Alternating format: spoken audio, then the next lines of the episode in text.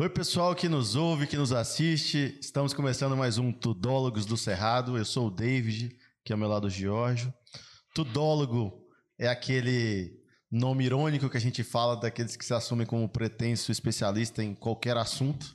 Fala sobre todo e qualquer assunto, independente da matéria em questão, né, Jorge? Especialista em tudo e convivência em nada, David. Nada. E hoje nós temos o prazer de receber aqui Major Borba, comandante do Batalhão da Polícia de várias cidades daqui da região. Bota fusão pra cantar papum! Bota pra cantar papum! É meu Playstation couro! Seja bem-vindo. Vindo, Obrigado. Tem como começar melhor assim, né, David? Obrigado.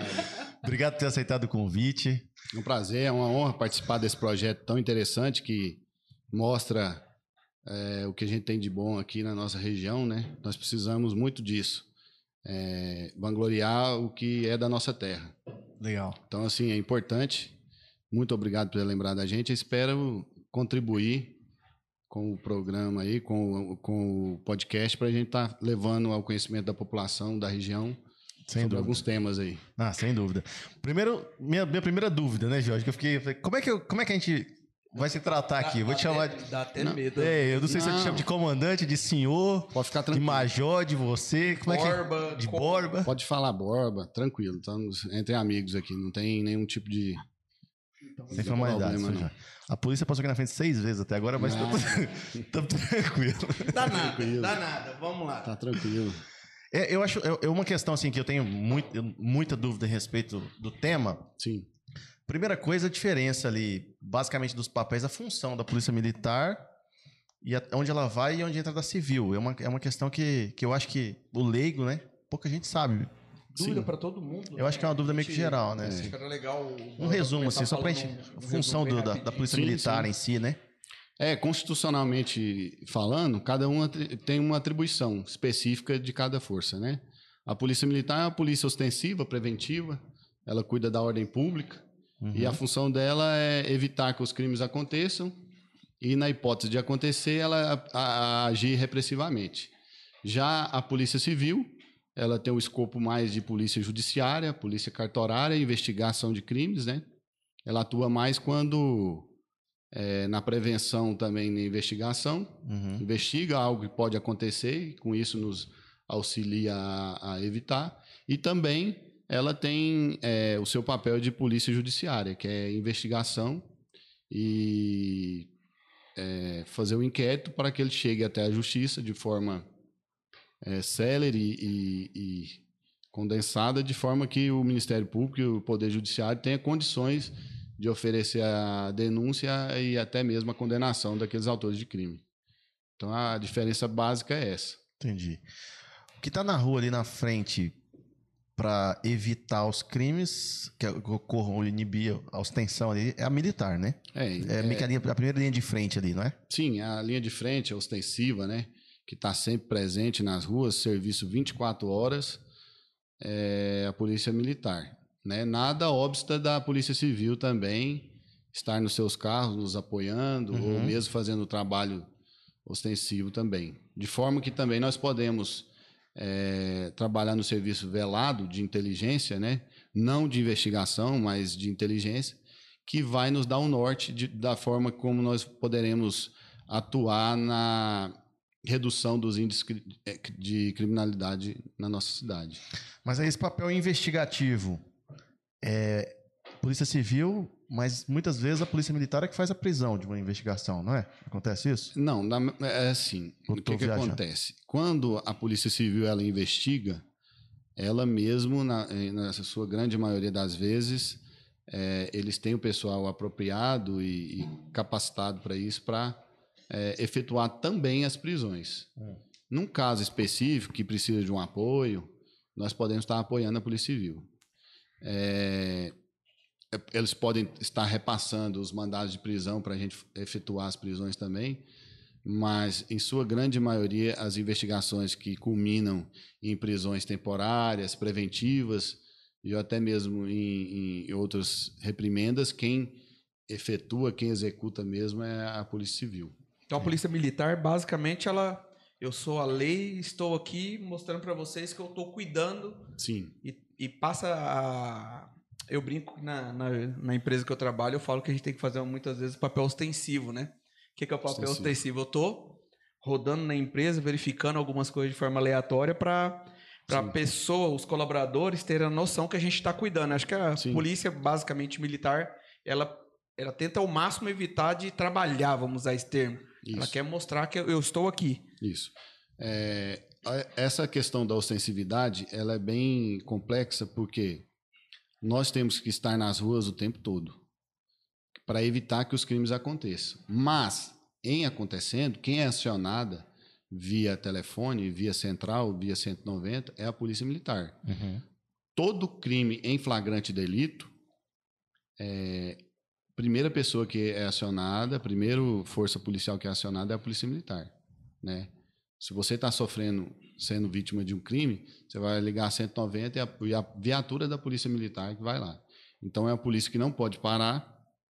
Nós trabalhamos por escala, 24 horas, né? Não, não vai existir um dia que não vai ter policial na cidade, policial militar Entendi. né? Então, assim, é, aí, todos da Polícia Militar trabalham para que o crime não aconteça.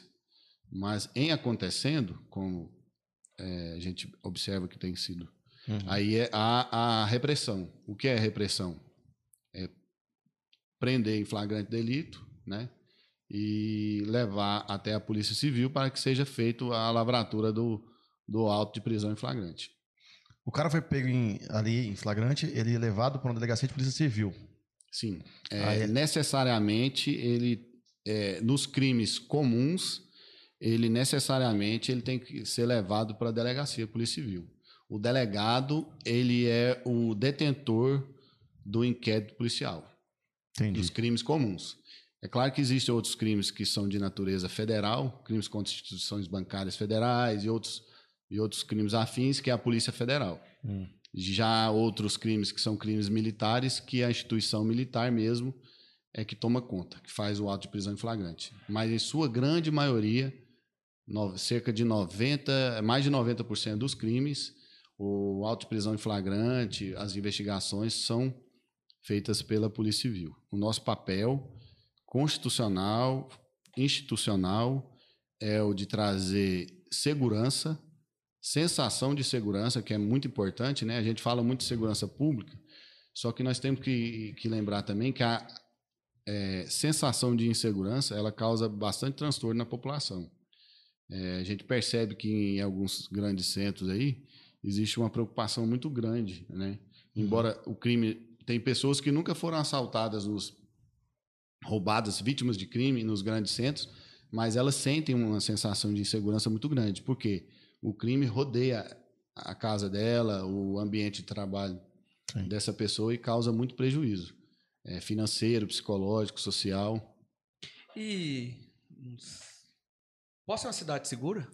Posse é uma cidade segura. Compara comparativamente é, com outras cidades, tanto de Goiás quanto de outros estados, com a proporção é, populacional que Posse tem, eu posso afirmar que Posse hoje é uma das mais seguras do estado. Eu pergunto isso, David, porque, sei lá, a gente vive na. A gente sempre fala isso, a gente vive numa bolha Sim. e a gente não conhece a cidade, né? A gente conhece o, o ciclo que a gente sempre tá. Sim. Então, eu tenho comigo que possa ser uma cidade tranquila, mas, logicamente, é. Por isso que eu te perguntei, até pra, pra gente ter uma certeza, uma, uma visão. Sim. Na verdade, o- só para entender, assim, hoje no seu, no seu papel, é o comandante do. 24º Batalhão de Polícia Militar. E ele engloba quantas cidades? São nove. Nove. Posse, Guarani de Goiás, Iaciara, Nova Roma, Alvorada do Norte, Simolândia, Buritinópolis, Mambaí, Damianópolis e Sítio da Badia. Entendi. É. Isso aí nós tem temos um quantos? comando regional que nós temos uma outra companhia independente lá em Campos Belos que engloba mais seis cidades, Mas aí é sob o comando de outro. sob o comando de uma- do Major Bercó. Entendi. né? major. Nós dois, tanto eu quanto o Major Bercó, estamos sob o comando do Coronel J. Carlos, né? que é o nosso comandante regional. E ele responde diretamente ao subcomandante geral e ao comandante geral. E aí, por fim, o Que governo, é né? O governo do Estado, Secretaria de Segurança Pública e Governo do Estado. É assim, mais ou menos a hierarquia da instituição. A liderança, então, é do é o governador do estado. O chefe maior da polícia hoje é o governador do estado. O comandante em chefe das forças policiais, não só da Polícia Militar, mas da, Da civil Polícia também. Civil, dos bombeiros militares, da agência eh, goiana de eh, prisional, né? Também é o governador. Legal. As cidades que têm guarda de trânsito também funciona. Não, aí já, já é uma instituição municipal. E aí responde pro A prefeito. instituição né? de trânsito é, geralmente é criada as guardas municipais e agências municipais de trânsito são elas são criadas por via decreto, né, Uhum. municipal, é, geralmente nas cidades que têm acima de 100 mil habitantes, né. Existem algumas com menos, mas é, em sua grande maioria, quando nas cidades tem mais de 100 mil habitantes, é, elas é, estão subordinadas ao prefeito. Entendi. A guarda municipal geralmente ela cuida de prédio público, né? E na maioria das vezes ela pode fazer o trabalho ostensivo também, mas é, ela está subordinada à, à prefeitura municipal. E acho que nem, nem todo lugar ela é armada também, né? Tem- acho que nem Não. não é, armada. né? Eu, eu observo que aqui no estado de Goiás, que, é o que a gente acompanha mesmo, se eu não me engano, são sete cidades só que tem guarda municipal armada. Hum, entendi. É, porque existe uma legislação que fala sobre contingente populacional, né? quantidade de crime, quantidade de habitante, é, mas é, não é lei. É o- A prefeitura pode criar a sua guarda municipal e pode armá-la desde que seja autorizado por lei. Você falou de lei, Barba, e veio uma questão na minha, na minha cabeça que nós até conversamos antes, assim. Você acha que a lei, no geral, né? A lei, a lei no, no Brasil, ela incentiva o crime? É, assim, até de certa forma, vou dizer isso aqui, não sei de que forma você é interpretado. Mas eu acredito que a nossa lei, ela é uma, uma lei, de certa forma, boa. Sabe o que é, que é o problema da nossa lei? É um fenômeno que existe, chama anomia. O que, que é a anomia? Você sabe que a lei existe, você sabe que você pode ser punido, você, mas você não acredita na punição. Hum. Então, hoje, o, o, o bandido, né, a gente fala bandido, mas o infrator da lei, Aqui eu queria ele... falar bandido mesmo. É, é, eu vou falar de forma leiga, mas o infrator da lei, é, ele sabe que existe a lei, sabe que ele pode ser preso, sabe que ele vai ser preso, mas ele acredita que não, não vai permanecer preso. E, né? e aí, até uma. Nessa mesma linha, você não tem, às vezes, a sensação que a polícia, no caso você como profissional, tá enxugando gelo? Todos os dias das nossas vidas a gente acha que está enxugando o gelo. Mas nós, militares, nós temos que ser diferenciados. Porque eu falo que o militarismo não foi feito para covarde. O militarismo foi feito para gente que ama a profissão que, que exerce. Por quê? Se nós formos parar para pensar sobre os frutos que estão rendendo o nosso trabalho, a gente desanima e não, nem vai atrás mais. Né? Eu, eu mesmo tenho, tem cara que eu já aprendi aqui oito vezes e vejo ele na rua. Né? É uma- porque é, é um absurdo um negócio desse. Porque assim, ó, se, eu, se uma pessoa vai lá e. Eu tava lendo esses dias sobre isso. Vai lá e dá um tiro numa pessoa, que é uma pena seria grande, mas é- é- tem tantos benefícios que, se eu não me engano, se ela tiver bom comportamento, for réu primário, coisa, eu tô, sou totalmente leigo. Ela fica menos de dois anos na cadeia. Sim, o nosso Código de Processo Penal, ele dá muita... É um, é um Código de Processo Penal é, é, arcaico, né? Ele é de 1948, eu acredito. E ele dá muita é, margem para benefício, brecha, né? Ele, causa, ele cria muita brecha na lei, onde a pessoa que tem um bom advogado, ela dificilmente vai ficar por um, um grande tempo, né? Na, na preso. Hoje mesmo nós estamos, hoje eu fui analisar, olhando os, os- o noticiário aí, vi que o Eduardo Cunha está em Brasília já, solto. Ele foi condenado a mais de 100 anos e está lá. É, Então, assim, da, da- a gente tem a impressão que o Só que crime nós não compensa, podemos, né? nós não podemos, enquanto instituição polícia militar, nós tem é, o profissional de segurança pública. Isso aí eu já englobo todos os, os profissionais, né? Nós não podemos parar para pensar é, sobre isso. Se a gente está enxugando gelo, se nós vamos ter que prender a pessoa 20, 30, 40 vezes, nós temos que prender. Eu falo isso aí, é, eu entrei na polícia porque eu, eu acredito ter vocação. Eu adoro atrasar o lado do ladrão. sabe aqueles meninos. Sabe aqueles meninos chato? Sabe aqueles meninos que quando perde leva a bola? Era eu quando eu era pequeno. Então, assim, era o dono da bola. eu descobri esse dom. Se eu não conseguir permanecer ele preso, só de saber que ele ficou lá uh, um dia lá na delegacia, ou que ele teve que pagar 6 mil de, de, de fiança. de fiança, eu fico feliz. Sabe? Porque enquanto ele está pensando sempre em fazer o mal, eu estou pensando em atrasar o lado dele. Mas aí até. Você falou agora, eu, eu sempre fui o dono da bola, né? Mas toda a vida, desde molecão da vida, aí você já queria ser policial ou não? Não, cara. eu queria ser jogador de futebol. Não, cara. Você acredita? Olha só, eu fui. Eu descobri essa vocação. Né? Eu não entrei na Polícia Militar porque é, eu fui impulsionado, porque só encontrei isso, não. É, eu, eu queria ser médico Hum. quando eu tinha 14 anos, só que eu tinha um bloqueio muito grande na- em relação à física. Eu fazia as coisas lá, as matérias saía bem, mas em física eu nunca dei conta. E eu criei um bloqueio que não conseguia. Então fui fazendo alguns vestibulares e sempre tomava pau em física. Matemática não, mas física era o meu. E aí, é, eu vou contar isso aqui até um, tanto quanto engraçado.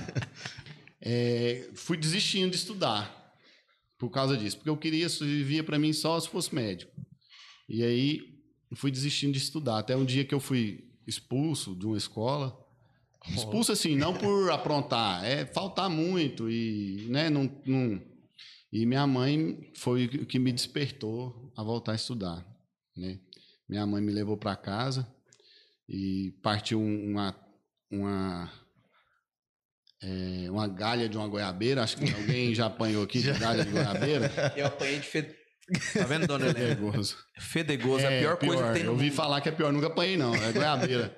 Lá eu derrubei, tinha. eu, eu- Na hora que ele falou assim, minha mãe me despertou, então eu achei que a minha puta pega a goiabeira e continua. Despertou, cara. Eu falei, ela pegou e, e me deu uma surra de mais ou menos meia hora e falou pra mim assim: você vai fazer, você vai terminar uma, uma universidade, um curso superior. Se você reprovar, todo ano que você reprovar é uma surra dessa. Aí eu pensei em levar uma surra dessa até o fim da minha vida e ela ainda disse mais. e ela ainda disse mais. Você pode estar casado, pai de família, velhinho, enquanto eu tiver vida, eu vou te bater todo ano. Você já pode contar com essa surra do fim do ano. Quando você... Aí eu pensei, eu tenho uma expectativa de vida de, de, de mais uns 50, 60 anos, leva, não aguento não, né? Aí, e aí, detalhe, vi que eu ia, falei, vou fazer o curso de biologia. Fui fazer o curso de biologia, não tem nada a ver, né? Não. biologia lá na UEG. Faltava seis meses para para terminar. Aliás, eu já estava, eu tinha feito um concurso da, da, da aeronáutica, era soldado da aeronáutica. E sempre tentando levar esse diploma para minha mãe, né? Falei, não vou, vou levar logo. eu não quero apanhar. Eu quero apanhar de É, goiaba. não quero apanhar mais. E aí, quando faltava pouco tempo eu. é, porque lá o- na aeronáutica você fica só um tempo, né? Seis anos. Uhum. No meu caso era soldado de primeira classe, seis anos você tem que ir embora. Eles fazem um acordo com você, você entra com a bunda e eles compram. e aí, faltava pouco tempo para eu sair de lá. Eu passei, no, não, não passava em concurso nenhum. Quando eu passei, eu passei em seis concursos direto. Em seis concursos. Seis. Mas você ô, vivia estudando ou... Vivi estudando. Os caras só pegavam no meu pé, falavam assim que eu tinha cabeça grande, mas não tinha nada dentro. Ó, pro meu. E, e que eu carregava sempre, me via com um livrinho debaixo do braço, falava, ó, esse livro aí não. O, o ensino não passa por osmose, não, pela pele, não. Você é burro, você não passa em nada. Aí de um dia pro outro eu passou. Acho que eu ia estudando, né? Deu certo que eu passei. Eu Era lembro o até do hoje. lado, o medo da surra de goiaba do outro, falando, vou estudar. Vou estudar, né? Quer motivação melhor? É, lado- motivação melhor que essa não tem. E aí, eu lembro que eu perguntei pra minha mãe qual que ela queria. Tinha passado no Exército, Aeronáutica, é, nas Centrais Elétricas de Brasília, Caixa Econômica. Eu, eu lembro que minha, e na Polícia Militar, não no curso de formação de oficiais. Eu tinha passado no curso de formação de sargentos. Aí eu lembro que minha mãe falou: Ó, meu filho, o único que eu não queria que você fizesse era o da Polícia Militar, porque eu acho muito perigoso e tal, né? Teimoso. E aí eu, como sempre, todo filho, né, na adolescente, falei, não, é esse que eu quero fazer. e aí entrei, antes de terminar o curso de formação de sargento, eu consegui passar no curso de formação de oficiais. E foi assim. E se E, aí eu descobri a minha vocação. Isso Mas que che- ano? Só. Isso foi em 2001. 2001. É, 20 anos, então. 20 anos. Tenho 20 anos de polícia. Eu, Legal. não pa- eu sei que não parece, que é muito novo, Muito né? novo. Andou de é. estrada de chão, né? Mas andei muito. Verdade. Mas chegou a concluir a, a graduação? De biologia, É. faltou seis meses, cara. Ei. Até hoje eu tenho vontade de voltar a terminar a fazer, né? Entendi. Biologia. Assim, porque eu, eu, eu, eu comecei a fazer o curso de biologia porque eu sempre gostei da área de biológica, né? Uhum. Mas como eu vi que eu, quando eu comecei a fazer o curso de polícia, eu vi que era o que eu gostava mesmo, que é atrasar a vida do ladrão. Gostei Você é bom, né? fazer, Atrasar a chorar, lado. repensar a vida dele, sabe? Aí eu falei, não, eu tô no... no- no- E assim, eu, eu falo sempre, é um sacerdócio, né? A pessoa não pode querer entrar na polícia militar para se promover, para achando que vai ficar bem de vida, que vai ficar rico. Não pode analisar a questão é, monetária e muito menos social. Porque se você for analisar a questão social e monetária, você dificilmente entra. Tem que ser coisa de vocação mesmo. Porque questão social, não sei se vocês percebem aí, dificilmente ou raramente vocês me veem em local público. Eu Eu nunca, nunca vi. vi. Tem nunca essa- vi Eu nunca vi. Barzinho é muito difícil. Porque a gente tem que ter a consciência de desde que a gente entra na polícia e começa a atrasar a vida do ladrão, você se torna um alvo, né? Então eu tenho que me preocupar com a minha segurança, com a segurança da minha família. Então, socialmente, tem um peso, tem um, preço que, a gente paga. O policial militar raiz de verdade, ele paga esse preço. Eu falo para os meus pros policiais que trabalham comigo lá sempre. A partir do momento que você entra no, no portão ali e veste uma farda, você tem que mudar todas as suas atitudes. Não são só algumas, né? Isso é meio estilo filme lá, o Tropa de Elite, você não é caveira, tem muito dessa linha de. Porque eu acho que qualquer profissão tem pessoas corruptas, qualquer profissão tem pessoas que não levam a profissão a sério. Sim. E aí eu- a, a percepção que eu tenho é que quem é enganjado, na, principalmente na questão da polícia militar, tem muito dessa do filme, né? De se você tá junto, não é só uma família, ou Sim. não. É, a instituição Polícia Militar, e isso não é incentivado, não, é natural. Nós somos nós somos uma família, Hum. né? E muita gente critica o corporativismo, e o corporativismo pro lado errado, realmente ele é muito nocivo, né? Sim. Você não tem que apoiar o, o mal policial só porque ele é militar, não. Mas eu creio o seguinte, que enquanto o policial está trabalhando e está fazendo certo, você tem que apoiar ele.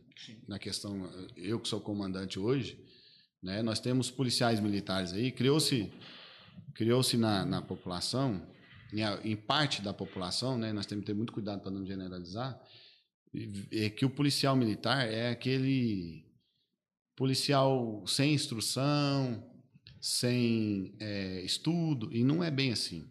Hoje, o, o meu soldado, o soldado que trabalha comigo, ele não entra mais sem uma pós-graduação. Caramba. Ele não entra mais sem uma pós-graduação. E lá no curso ele faz outra. O curso dele, de um ano e meio, é, ele sai pós-graduado pela Universidade Evangé- é, Estadual de Goiás. Ele sai pós-graduado. Né? Então, assim, aquela época de falar, ah, o policial virou policial porque não tinha Não, estu- opção, não estudou, virou não polícia? estudou, virou polícia, É. é, acabou. Acabou. Eu falo para você aqui, eu tenho policiais aqui, farmacêuticos, engenheiros, e optaram por vocação, né? Claro que talvez se ele tivesse continuado na profissão a qual ele estudou para isso, talvez ele estaria melhor financeiramente, mas a questão da vocação, e ele está lá, ó. E é feliz. Eu não trabalho um dia, não trabalho um dia porque eu faço o que eu gosto. Agora que eu estou me adaptando, porque a gente tem que, quando vira comandante, a gente não pode ficar tanto na rua, né? Por mais que eu queira, Virou homem do pode. papel agora. virou papel. Então, assim, eu tô sofrendo demais.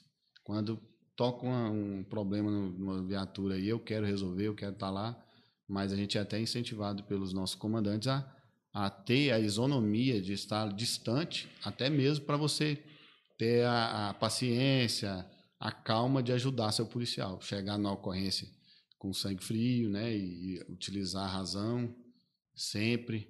Mas eu tô me adaptando a essa nova fase aí.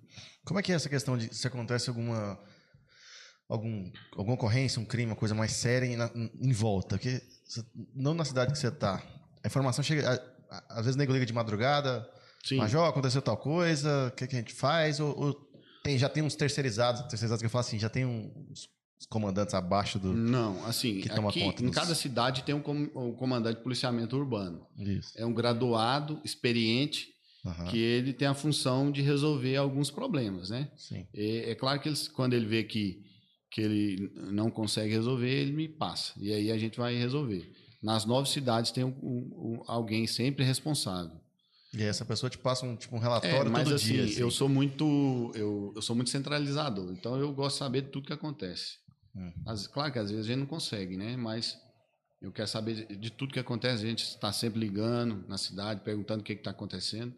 E assim, eu não me incomodo não, mas meu celular eu nunca tive um dia assim para falar, olha, eu vou tirar esse dia para não atender ninguém. Nem posso, né? Mas eu não, me- não reclamo não. É minha é minha é meu minha função, meu papel e eu sou feliz em saber que eu posso ajudar. Eu falo sempre isso aí. é, hoje a, a sociedade fala muito de, de é, direitos humanos, né? A instituição, uma das instituições que mais promove direitos humanos no Estado, você pode achar que é um contrassenso, mas é a Polícia Militar do Estado de Goiás. Sério? É, Caramba. nós somos, é, nós tem, fazemos esse curso, cu- no curso de formação nós temos esse curso, né? Posteriormente, cada um que, que procurar se aprofundar na, na, na matéria, o Estado disponibiliza meios para isso. A Secretaria Nacional de Segurança Pública disponibiliza cursos na área, né? Porque assim, a gente vê os direitos humanos é, de forma muito pejorativa, porque realmente no Brasil ele é implantado de forma ruim. Mas a doutrina de direitos humanos ela é fantástica. Ok. Quando se ela fosse colocada em prática, como a maioria das coisas no Brasil é, é desvirtuado, né? É, é muito importante, porque direitos humanos é para todos. E no Brasil parece que existe somente para o infrator, né? Isso que eu ia falar, porque às vezes gente que volta e meia vê alguma matéria mais tensa de algum crime bárbaro e sempre tá todo mundo comovido com o que aconteceu Sim. e aí do nada aparece os direitos humanos e, e defendendo e, e pare- a gente fica numa sensação que ah, os direitos humanos não, não, deve- não tá fazendo o que a gente pensa que Tá querendo proteger o bandido. Mas Isso. Reclamando da Mas, abordagem. o, mas o que que acontece? É, as, é, algumas ONGs e até mesmo alguma parte da esquerda adotou a tutela da- da- da- dos organismos de, de defesa dos direitos humanos simplesmente para alavancar uma bandeira de proteção ao criminoso. Mas a doutrina de direitos humanos ela é para todos é, para a vítima de, de crime, para a mulher que é agredida sempre no Brasil. Né? A gente existe, existe agora uma, uma melhora nas leis de proteção à mulher, mas nós estamos engatinhando. É, mas os direitos humanos é para todo cidadão que está em, em- em perigo, em situação que os direitos da pessoa humana da qual ele faz parte estão em jogo. Então ele não é. Eu nunca vi é, algumas ONGs e até mesmo alguma parte da, da imprensa falar sobre morte policial, lamentar morte policial. E vocês acompanham os noticiários aí do Rio de Janeiro, o, tem o, a imprensa tem o condão de transformar um tiro de fuzil sempre num tiro da polícia. Vocês já Sempre. perceberam? Sempre, quando a polícia sobe no morro, O tiro é da polícia. o tiro que mata o inocente é da polícia. E isso é mentira. Sabe que pode acontecer, acontece isso. Nós não estamos também nos furtando a isso, não. Mas é, muitas das vezes o tiro parte do bandido. E aí sempre colocam na conta da polícia militar. É, poucos dias teve aquela operação no Jacarezinho. Jacarezinho, né? Aqui. Sim. Peraí, qual a- as instituições de direitos humanos têm que nos explicar então como nós vamos fazer? Existem os mandados de prisão. A Polícia Civil tinha que cumprir. Chegou lá, foi recebida a tiros de fuzil por milícia armada, por Barricada. por barricada, Tiro né? na cabeça. granadas, tem, o pessoal lá tem armamentos às vezes muito melhores que das instituições de segurança. Tem dinheiro para gastar com isso. Que forma que tem que se reagir? Tem que, né, Sim. tem que se pensar muito nisso. Eu vou subir um morro onde tem 50, 100 pessoas armadas de fuzil. Ele ma- mataram o policial civil, ali não foi algo criado, né? Mataram o policial civil. De que forma a polícia civil ali poderia ter reagido? E é um labirinto, né? Então você É um imagina. labirinto. Os caras conhecem tudo, vocês, a instituição não conhece o local, imagina chega lá e bem recebido. Nós temos que lutar muito para não chegar numa situação igual tá nos grandes centros. Eu sou, eu, eu não tenho nada contra o estilo de música funk rap. Inclusive eu ouço alguns que eu acho interessante, mas eu sou contra algumas metodologias que as pessoas tomam para a vida delas, porque é muito nocivo, muito nocivo para o nosso jovem. Por exemplo, ostentação de dinheiro fácil, ostentação de dinheiro de, do crime, ostentação de diminuição da mulher como objeto. Isso causa é, uma questão cultural no adolescente, na criança, é muito ruim. E o- quem, É, eles são formadores de opinião, eles não- têm que parar para pensar, alguns MCs, rappers, que eles são formadores de opinião.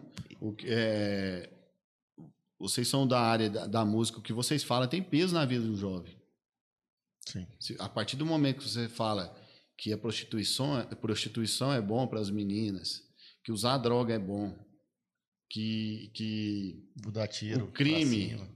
Jogar para cima da polícia, atirar, exaltando a arma, exaltando crime, isso vai causar um, um, um as- uma questão negativa muito grande a, a- a médio e longo prazo. Consequência, né? Essa As apologia. consequências da apologia ao crime na vem. música, na música. E aí, é, é- aí você imagina, né?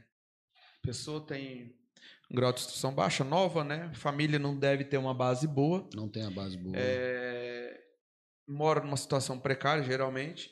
E aí você começa a ouvir isso daí, você começa a ligar e. Para eles é normal e começa a ver- as forças de segurança e o próprio Estado, em alguns locais, ele não se faz presente.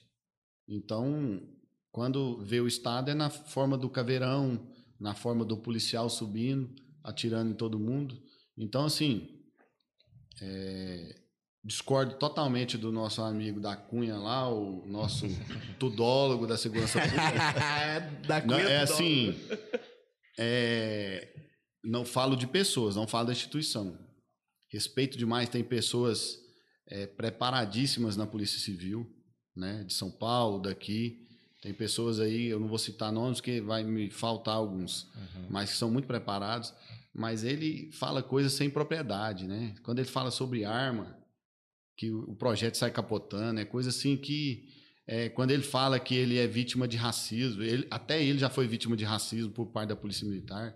A Polícia Militar, em sua, é, em grande parte, ela é formada por pessoas negras, sabe? Como é que alguém que é negro vai ter racismo com, com outro negro? Então, assim, nós temos que ter muito cuidado quando a gente fala de forma geral, porque isso causa é, revolta. Mas assim, até uma. Hoje em dia todo mundo é refém do, do aparelho telefônico, Sim. rede social. Sim. E eu acho que a tendência é aparecer. O, o, o da Cunha ele viu uma oportunidade vamos, de, de se promover e isso hum, eu, eu particularmente acho que vai aumentar. Sim. Já tá aumentando, né? E Tem muitos já aumentou muito policial estrela.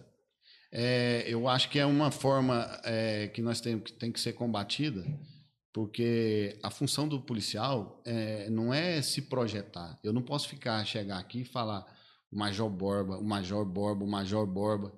Eu não sou nada. Eu tenho que pensar na sociedade e na minha instituição. Quando eu defendo a minha instituição e faço ela ficar forte, o meu nome vai crescer também, junto com a instituição. Agora nós temos que parar com o lado individualista e pensar mais no lado institucional. Até porque quando os erros são cometidos, crucifica-se a instituição, Não a pessoa. não a pessoa. Se eu cometer um, um crime ou cometer algo muito errado, quando eu acabar de sair daqui, não vai falar o Borba fez besteira. O Major Borba da Polícia Militar, comandante do batalhão, fez essa besteira. Então, assim, é, a gente tem que parar com muito com estrelismo, né? Deixar estrelismo para quem é da área da música, da área do entretenimento, da área da arte. Eu acho que aí sim. E, Mas- e- e- e todo mundo tem aquela. A gente não pode ser hipócrita, né? Todo mundo tem aquela O ego, né? necessidade do ego, de ser aceito, de ser valorizado, de ser visto como um cara é, fodão, vou falar até um Uhum. palavrão aqui, mas nós temos que segurar esse ímpeto. Né? Eu, eu, quando fui convidado para vir aqui, eu vim com a função de levar à sociedade o, o, é, o papel da instituição a qual eu pertenço. Não falar sobre coisa pessoal, Não se promover, né? se promover. Se promover é muito fácil. Você não acha que na outra ponta, fazendo um contrapeso Sim. ali, que eles divulgarem um pouco mais da Cunha e esses outros, não, não, não quebra um pouco o preconceito da, da população com relação a- ao que, a polícia faz? Entender um processo investigativo, um processo de abordagem e tudo. Nesse ponto, não acaba fortalecendo a instituição, mesmo que o cara tá levando o nome dele lá pra cima, mas, tipo assim, ele sobe muito, mas sobe um pouco a Sim. polícia também. Sim. Será que não? Nós temos casos é, na, na Polícia Civil lá de São Paulo, eu não vou citar nomes, que a pessoa faz, aparece, mostra o trabalho da Polícia Civil. Temos casos de oficiais da Polícia Militar de São Paulo que aparecem, mostram o trabalho, mas nem sempre está no eu, sabe? Sim, O que eu acho que é, é- é, é, assim, de certa, certa forma prejudicial é se vangloriar e esquecer que você faz parte de, um, de algo maior, Uhum. de, um de uma instituição centenária que outros, outras pessoas é, dependem do que você vai fazer, da sua imagem. Então, é, quando você pensa sempre na sua imagem, é, você acaba deixando a instituição de lado. Eu tenho esse, posso estar errado, não estou fazendo uma crítica direta a ele, Sim. respeito o trabalho dele como delegado, Uhum. né? Sim, claro. E respeito demais a Polícia Civil. Não quero, eu não falo de instituições, eu estou dizendo, Perfeito. eu, eu tenho um maior apreço pela Polícia Civil, né? Existem policiais civis é, que são amigos meus de, de, de longa data. É, eu estou falando um exemplo dele, que é o que mais está É em o- voga É, agora. mais- né? é, exatamente. Mas assim, nós temos policiais militares também, que eu acho que exageram um pouco, bastante, no- na questão do, do, do egocentrismo. A promoção pessoal A ali. promoção pessoal ultrapassa tudo. Né? Isso- Eu tenho que estar aqui para falar da minha instituição, de, de acabar com alguns paradigmas que a, a parte da população tem em relação à à polícia militar, ao militarismo. Porque nós somos filhos, filhos bastardos de um regime militar no qual nós não participamos. Se você for analisar todos os livros secretos da ditadura militar, polícia militar não torturou ninguém. Você não tem registro de polícia militar torturando as pessoas. E eu, quando estava no regime militar, eu não era nem nascido. Eu não posso arcar com essa com, peso, esse, com essa esse conta, peso, né? com essa conta, eu não posso. É, se houve erro, que aquele que, que fez o erro pague por isso. A população não pode jogar para a instituição polícia militar o que foi feito na ditadura. Esse nome militar não pode carregar isso. A instituição Polícia Militar ela tem mais de 160 anos. Polícia Militar do Estado de Goiás tem mais de 60 anos. Ela participou de vários processos históricos social do Estado de Goiás. E aí é, criou-se em parte da população, muitas vezes alimentado por uma elite é, que deveria instruir mais as pessoas que não têm esse conhecimento, a aversão, o desrespeito à polícia militar. E nós temos que saber o seguinte: nós erramos muito, continuamos errando e vamos errar. Mas se você pegar as ações da polícia militar, em sua grande maioria, elas têm o escopo de ajudar a população e elas é, acertam, nós acertamos na maioria das vezes. Só que, como tudo no Brasil, não dá manchete.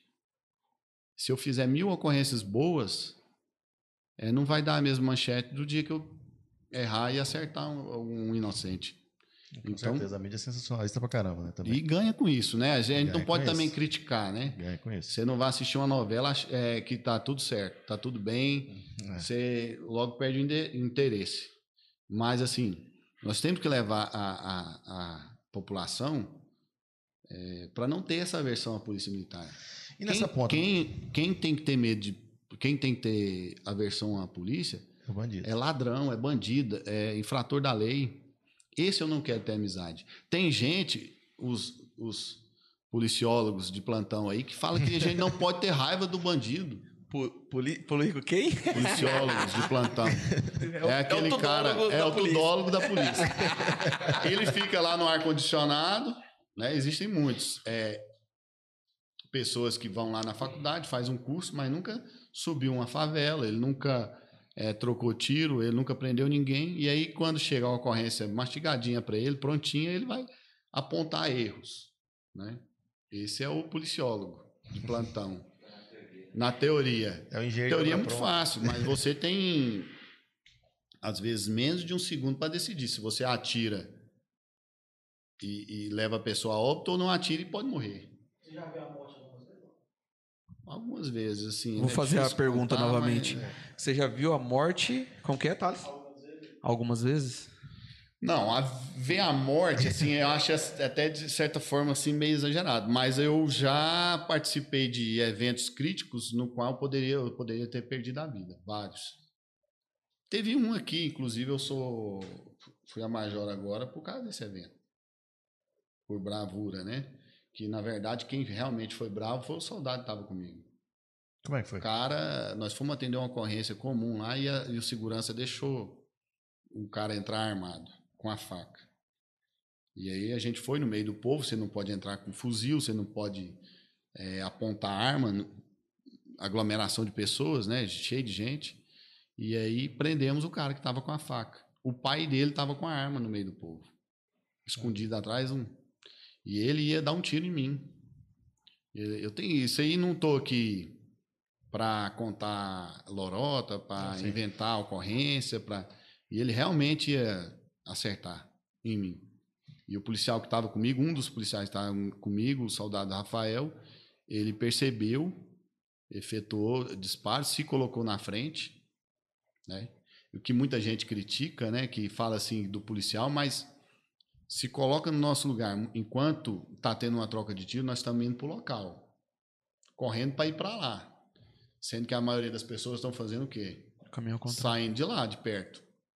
Então, assim, eu falo isso tranquilamente, e aí é, o soldado Rafael foi alvejado, foi uma situação muito difícil que eu, que eu vivi, que a gente se sente responsável, né? Quando a gente sai com o policial, você quer que devolver ele vivo, né? Sim. Para a família dele. Ele foi alvejado, ele, ele foi alvejado por dois disparos. Foi uma situação limite que eu vivi, que eu achei que eu nunca ia precisar de viver. E ele. Eu tenho certeza que ele entrou na frente para me proteger.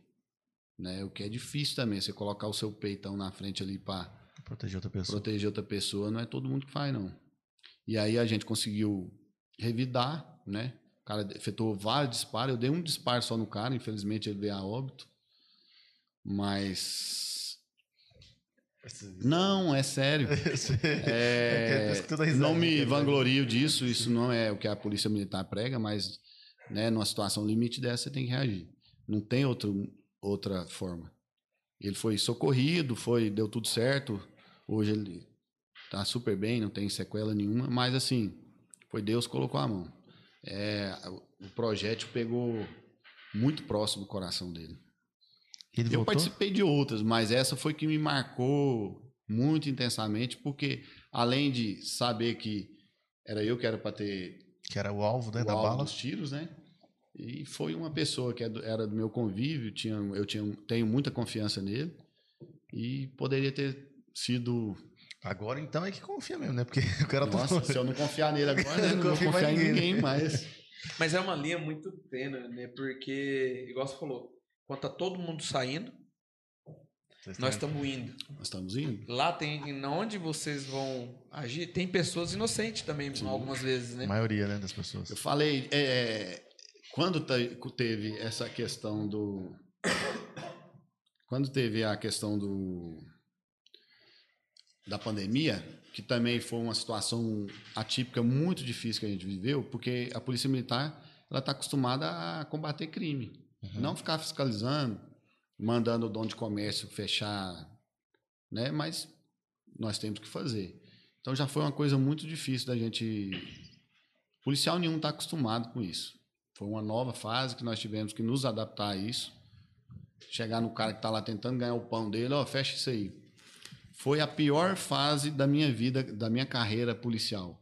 Mandar um, um- um homem de bem, pai de família. Nós tivemos muita tranquilidade, muita calma, muita. Mas mesmo assim, tinha dias de eu chegar em casa e ter dificuldade de dormir. Antes, ah, o cara veio roubar um banco, trocou tiro comigo. Se ele atirar em mim, eu vou devolver e vou. Se ele vier a óbito, ele que, causou, ele que procurou. Vocês reagem, né? É Vocês fácil não- você saber, a- é, você dis- distinguir isso, né? Sim. Agora você tem que é, obrigar um pai de família. Você sabe que tem vezes que o, o cara está trabalhando hoje para comer hoje. Sim. Ele vai comer daquilo ali que ele produziu. Se ele não produzir hoje, ele não come. É uma situação limite. Diminuiu a, até por curiosidade na pandemia do março do ano para cá, do ano passado para cá, diminuiu os índices de Criminais? criminais ou não? Alguns sim, outros não. Sabe o que, que aumentou muito? A questão da Domiciliar. agressão. Domiciliar? Ficou mais tempo em e casa? é até bom esse espaço para a gente estar orientando a população. É, é um crime, na minha opinião, muito reprovável. E tem homem marmanja aí que acha que é normal. Ah, eu dar uns tapas na minha mulher aqui. O cara desse é covarde. Covarde. E a, e a lei já mudou bastante. Melhorou, tem que melhorar mais. Né?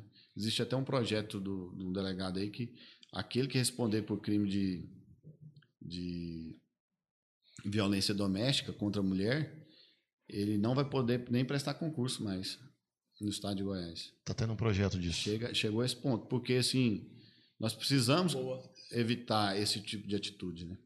E a maioria do que acontece hoje dos crimes, assim, que quando a polícia Não, é nós acionada- temos muita muito ocorre todos os dias praticamente uma violência doméstica. Ô, Borba, até nessa linha aí, você é a favor ou o que, que você acha do porte de arma? Eu, Giorgio, cidadão normal, ter o porte de arma. O cidadão de bem, É. nossa, eu sou totalmente favorável. Mas isso aí é até uma. Não é um. Vou usar um exemplo. Eu, Giorgio, se eu quiser. Se um dia eu tiver numa discussão, eu posso pegar e discutir com a pessoa e em vias de fato. Agora, se eu tiver arma e eu tiver nervoso, eu não posso pegar e. O que mata é a pessoa, não é a arma. Sabe por quê que eu te falo? Entendi. Se você tiver a, a- a fixa é, intenção de matar alguém, você vai matar ele de arma de fogo, de faca, de machado, de murro, de pedrada. Você Então, vai assim, fazer. é, cabe a esse, no momento que você for tirar a documentação para você tirar seu porte de arma, elas que, que seja uma que tenha mais restrição. Por exemplo, pessoas que respondem à violência, violência doméstica, é, que tenha mais dificuldade ou que não tirem esse porte de arma, né? Agora, você proibir e punir todo cidadão de bem de ter uma arma, eu não sou dessa linha. Eu acho que aquele que demonstre condições físicas, psicológicas e principalmente morais de possuir sua arma, que ele possa ter sua arma, que seja bem rígido. Isso aí, Se né? você não tenha cuidado com a sua arma, que você perca seu porte, o seu eh, certificado de registro de forma permanente. Mas você acha que o Estado tem condição hoje de avaliar esse perfil moral, psicológico das, Tem, cada um? porque eh, vai ser particular, né? O Estado não vai. eh, Pra te dar o porte é o Estado, não é não? o, o Estado vai te dar o porte e também eh, o certificado de registro. Mas que seja terceirizado de forma que faça um exame psicológico aprofundado, se você tem tendência à agressividade, se você consegue controlar sua agressividade, se você tiver passagem, eh, que você não possa pegar arma. Eu sou, eu sou favorável. Se você tem passagem por roubo, furto, violência doméstica, é, alguns crimes, você não tem que ter arma. Realmente eu concordo. Agora, se você goza de todos os, o- o- os as é, capacidade psicológica, é, é uma pessoa de bem que nunca teve envolvimento com nada errado. Qual a dificuldade que você poderia ter sua arma é, guardada em casa ou até mesmo um porte de arma? Entendo. Eu sou defensor, né? Posso estar errado, mas a gente percebe que os estudos que são feitos em países que facilitaram o porte de arma para as pessoas certas, né? Claro. Sabe por que eu falo isso para você? Se você hoje quiser sair daqui com as nossas leis e quiser comprar uma arma, você vai comprar. Você consegue comprar. Sim. Qualquer um dos senhores aqui. No, no câmbio negro aqui. Talvez não aqui em Posse, mas em algum lugar em Brasília, Goiânia, é, ou outra Sim, cidade, sim. você vai conseguir. Mas você conhece Você alguém vai que tem conhecer em alguém, casa? conhece alguém que vai chegar. Então, qual a diferença? Pelo menos você está procurando fazer a coisa certa, da maneira correta e sabe as consequências que aquele ato pode oca- ocasionar. Deve ser guardada, né? É, exames psicológicos estão aí para isso. Se a, se a psicóloga viu que você tem, não consegue é, controlar sua agressividade, tem problema, psicopatia, sociopatia, algum distúrbio psicológico, que ela contraindique você, temporariamente ou, ou permanentemente, para você pegar essa arma. Agora, o que acontece muito no Brasil é isso. O todo é punido por causa de uma minoria. Nós não podemos pensar assim. Mas eu vou fazer a ponta do, do, do advogado diabo aqui, Sim, não sim. defendendo a outra área. Mas assim, vamos pensar naquela briga mais tola, que é aquela discussão de bar, o cara tá lá com a mulher dele, um outro tá lá na outra ponta, a mulher foi no banheiro e o cara fez uma piadinha, brincou, já foi lá a- a- apontar Esse pro cara, cara, não pode ter o porte de arma. entendeu? Aí um vai lá apontar a arma, e, e- mas aí, eu sei lá, posso estar falando errado, mas esse cara pode ter passado no psicológico e tá lá sob efeito de drogas, com a arma na cintura, dentro, debaixo do banco do carro, vai lá e mata o outro. Será que isso é mais grave? Será que... Será que isso acontece de forma maior e é mais grave do que um monte de gente que tem sua casa invadida, é roubado, é morto, é, que Feito não tem refém, como né? feito de refém, que não tem como se defender, defender a sua família, os seus filhos, porque não tem uma arma? Entendi. Você- nos, nos países onde o porte de arma é, de certa forma, facilitado, a gente fala facilitado, mas não é, né? Existem leis rígidas. Sim. Mas que o, o cidadão de bem tem, tem, tem a oportunidade de an- de andar armado ou ter arma. Eu até, assim, a questão de portar, eu, eu acho que deve ter mais algumas restrições mesmo. Hum. Mas questão de ter ela em casa, eu acho que aquele que comprovar que, que tem capacidade para isso, tinha que, que possuir sua arma em casa. Sabe por quê? Nos países que, que as pessoas sabem que o, o cidadão de bem está armado, dificilmente ele invade o, o ladrão invade o domicílio dele. Entendi. Aqui no Brasil, o ladrão sabe que você está desarmado. Ele vai tranquilo, né? Ele vai tranquilo, ele sabe que você não vai vezes Então nós tá, temos né? que te dar a oportunidade de. Sabe que isso é um- uma coisa básica para qualquer ser humano. nós temos que dar a oportunidade para quem trabalha, para quem é, é do bem, quem nunca se envolveu com crime, de se defender e defender sua família. Ele tem que ter essa oportunidade. Ele virou presa. Sim. Ele virou presa, né? Eu me sinto, eu, seria muito fácil para mim é, defender o, o, o desarmamento, mas a gente percebe, eu sou, sou da área, a gente percebe que isso não vai adiantar. Na prática não, não Porque as resolve. armas continuam chegando nas pessoas. O problema nos- não tá aí, né? É, o, o, o criminoso, ele não vai parar de comprar arma ilegal, não. Ele precisa dela.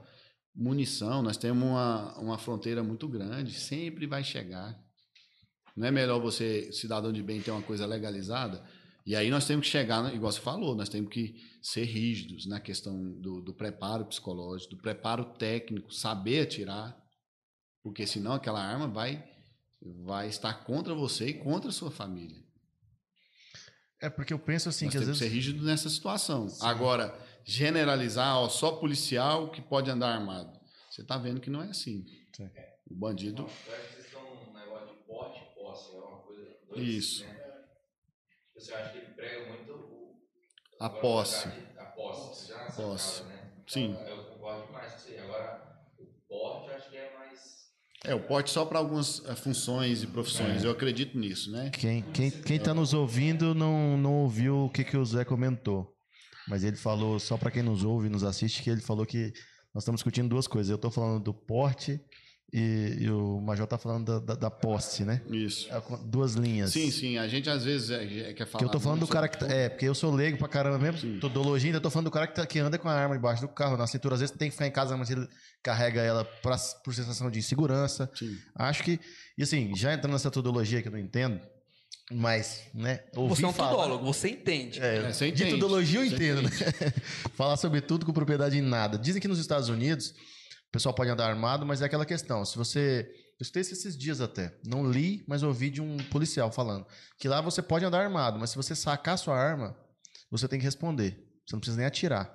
Se você atirar, você responde por, por outro crime ainda. Então, assim, pro cara tirar a arma e, e, e apontar pro outro e atirar, ou não, só de apontar a arma, ele já tá respondendo. Aí pode ser que seja legítima defesa ou não, mas aí o cara pensa duas vezes antes de, de fato, tá com a arma e apontar para um outro. Que ele sabe que se ou ele atira e mata porque ele tem razão, ou que ele fala na ponta lá, você mata um cara sem motivo ou sem legítima defesa, você tá morrendo junto, porque aí você vai pra prisão e você não sai. Sim. E eu penso que aqui, sim, você mata um cara e você cumpre um sexto da pena mínima, Sim. entre máximo e mínimo, aí o advogado joga lá pra mínima, você, cumpre, você pega seis, oito anos e cumpre dois. Aí fala, pô, vou matar um cara por dois anos, o cara, sei lá, eu tenho, posso estar viajando nisso, Nós mas o que você temos que, que que a lei é meio fraca aqui. Nós temos ponto. que lutar para fortalecer, para fortalecer o cumprimento das nossas leis, né? Que até a lei não é, não é tão fraca. O que acontece aqui no Brasil é que ela não é colocada em prática da forma adequada, Hum. né? Por exemplo, é, nós temos crimes aqui que são 30 anos. A pessoa fica. Só que o problema foi o que nós falamos no começo aqui. É, o Código de Processo Penal nos dá muita brecha Uhum. que aí a pessoa sai com muito menos que isso. Mas nós temos que criar condições para que seja bem avaliado, seja rígida a fiscalização e que essa pessoa eh, tenha consciência de que aquela arma ela deve ficar guardada na sua casa para a sua defesa e da sua família. Se não tivesse esses pilares aí, realmente eu não concordo Entendi. né? Mas assim, nós não podemos pegar e, e usar uma, uma visão simplista de que ninguém pode ter arma, igual no Brasil, até pouco tempo era assim, ninguém pode ter arma a não ser as instituições eh, policiais. E o que que acontecia?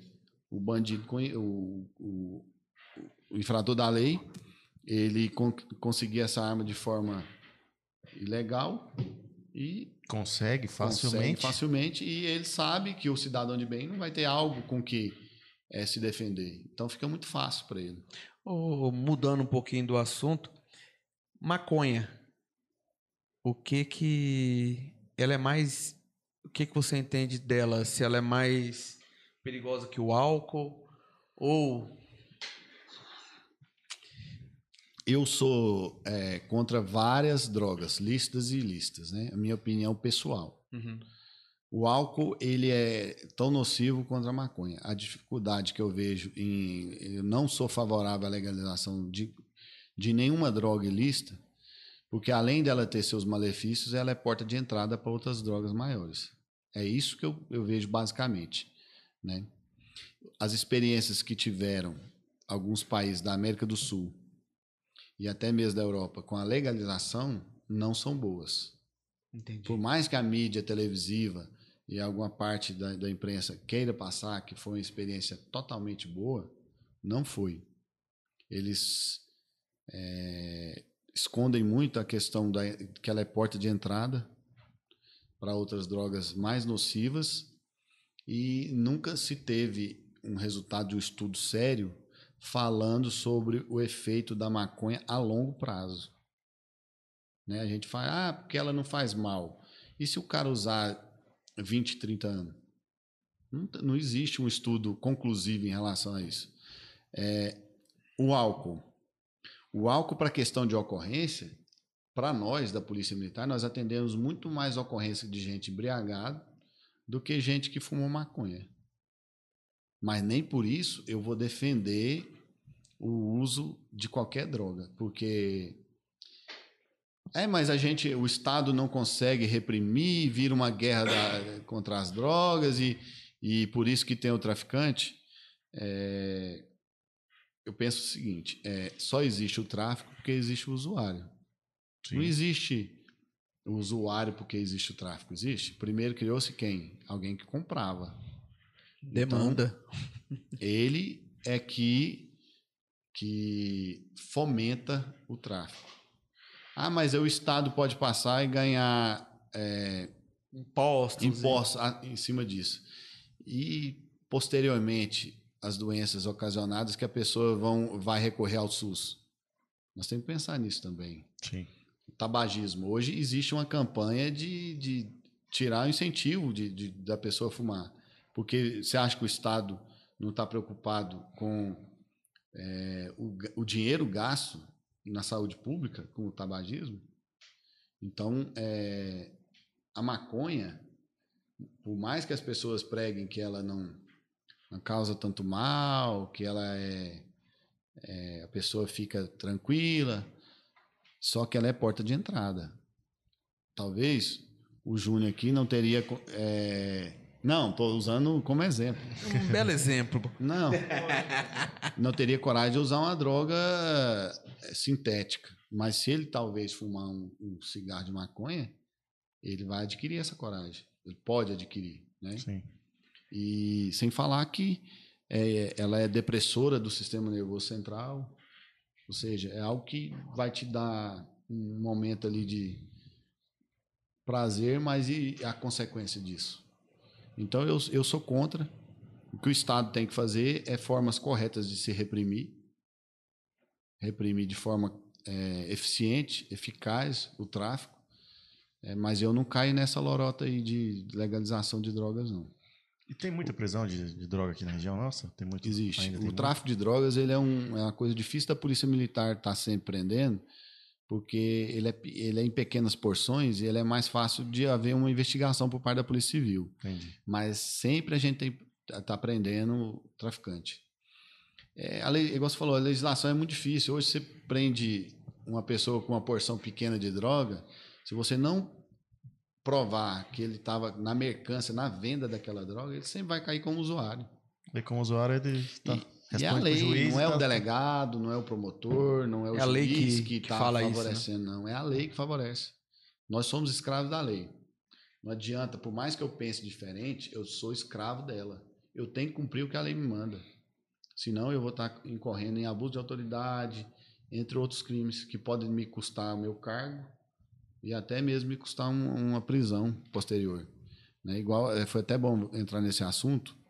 Existe a questão do som automotivo e som e perturbação do sossego público aqui em Posse, que é uma questão recorrente. Sim.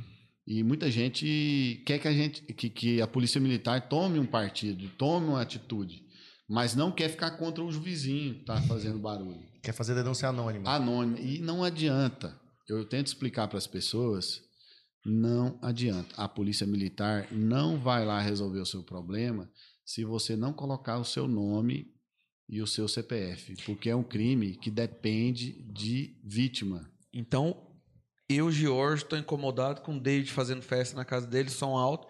Eu tenho que ligar e me identificar para a polícia poder. Porque exercer quando for lá pro fórum, você vai ter que ir, porque a vítima é você. Não é o policial. O policial não pode ser vítima de. O policial não está morando lá e as pessoas não entendem. Uma coisa é o que eu quero fazer, a outra coisa é o que eu posso fazer. Né? Tem até amigos da gente que critica. Ah, eu liguei lá para a polícia, mas vocês falaram que se eu não identificasse, eles não poderiam ir lá. E não podemos mesmo. Nós podemos lá, no máximo, passando um pouco da nossa função, falar, olha, está incomodando aí, diminui. Se eu voltar aqui, tal, É, tal, tal. Mas, assim, tomar alguma atitude legal em relação a isso, nós não podemos. Legal, não sabia. É, porque quando chega lá no, no fórum, é, a primeira coisa que o Ministério Público pergunta é quem é a vítima. A partir do momento que não tem vítima, você efetuou uma detenção de alguém de forma ilegal. Você está incorrendo em abuso de autoridade. Isso não entra pras baladinhas clandestinas de pandemia, não, né? Aí não, já- essa aí a gente Preocupado, pode hein, David? autuar, porque Para, tio. Artigo 168, né, fala sobre expor é, terceiro a perigo de contaminação, né, de vírus. É, tá tendo muito aqui, a gente tem atu- autuado, só que em conjunto com a, com a vigilância sanitária, só porque tem muitas que não dá para a gente saber, que tem muita chácara. Então, o pessoal faz uma festinha lá, fechada. Eles não vão contar, não vai sair dali, não vai haver a denúncia. Muita gente quer, quer, quer colocar eh, na conta da Polícia Militar também isso, mas não é. Não tem Colocar como. o Borba no grupo de uns amigos meus aí, acho que vai. né? Vai sair todo mundo do grupo. Eu tenho alguns perfis que eu descubro assim. Ah, não posso falar. Obrigado, viu, galera que tá nas mandar aí. Não posta. pro Borba aqui alguns Eu contatos. descubro que o cara gosta de som automotivo, aí eu faço um perfil aí e tal. de- com, é, falo que eu sou do Juninho Alto Som lá. e tal. E aí o cara é conta nós- tudo. Onde é que nós vamos tocar esse final de semana? É muito bom. Juninho Alto aí, patrocina nós. É. E aí põe um logotipo de, um, de uma saveiro com Rebaixada. rebaixada, com somzão. Paredão. E o cara conta tudo. Mas nem sempre a gente consegue saber. Mas quando você sabe e quando a polícia, você dá, você, ah, imagina que por denúncia, a pessoa pode denunciar esse tipo de coisa. Aí, ou também, é, essa Da, da balada na pandemia ou a questão balada da som? pandemia. Pode Agora. denunciar. Qualquer um que souber pode denunciar. Porque a olha, é pode muito chegar. sério. É muito Sim. grave a questão da pandemia. É, só quem teve um parente, que perdeu um parente, é que sabe o quanto é, é sério isso aí. Né? É, ninguém, enquanto o problema está longe, ninguém vê o, o quanto ele é grave. Quando é um número, um CPF, É um né? número, 450 mil pessoas. Muita gente pode pensar assim: ah, mas o Brasil tem mais de 220 milhões, né? Mas são 450 mil vidas. Pessoas que fazem, fazem parte do cotidiano, fazem falta para alguém. Então a pessoa tem que ter consciência. É, nós estamos na iminência aí de uma terceira onda. Se nós não nos cuidarmos, aí fala, ah, mas aí fica com proibição. Quando afrouxa um pouquinho, o pessoal bagunça.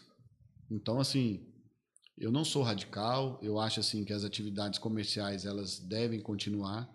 O ganha-pão da pessoa é, é muito difícil você falar para a pessoa que ela não pode, mas com cuidado, com cautela, respeitando as regras sanitárias, porque é algo que ainda essa pandemia não tem data para acabar.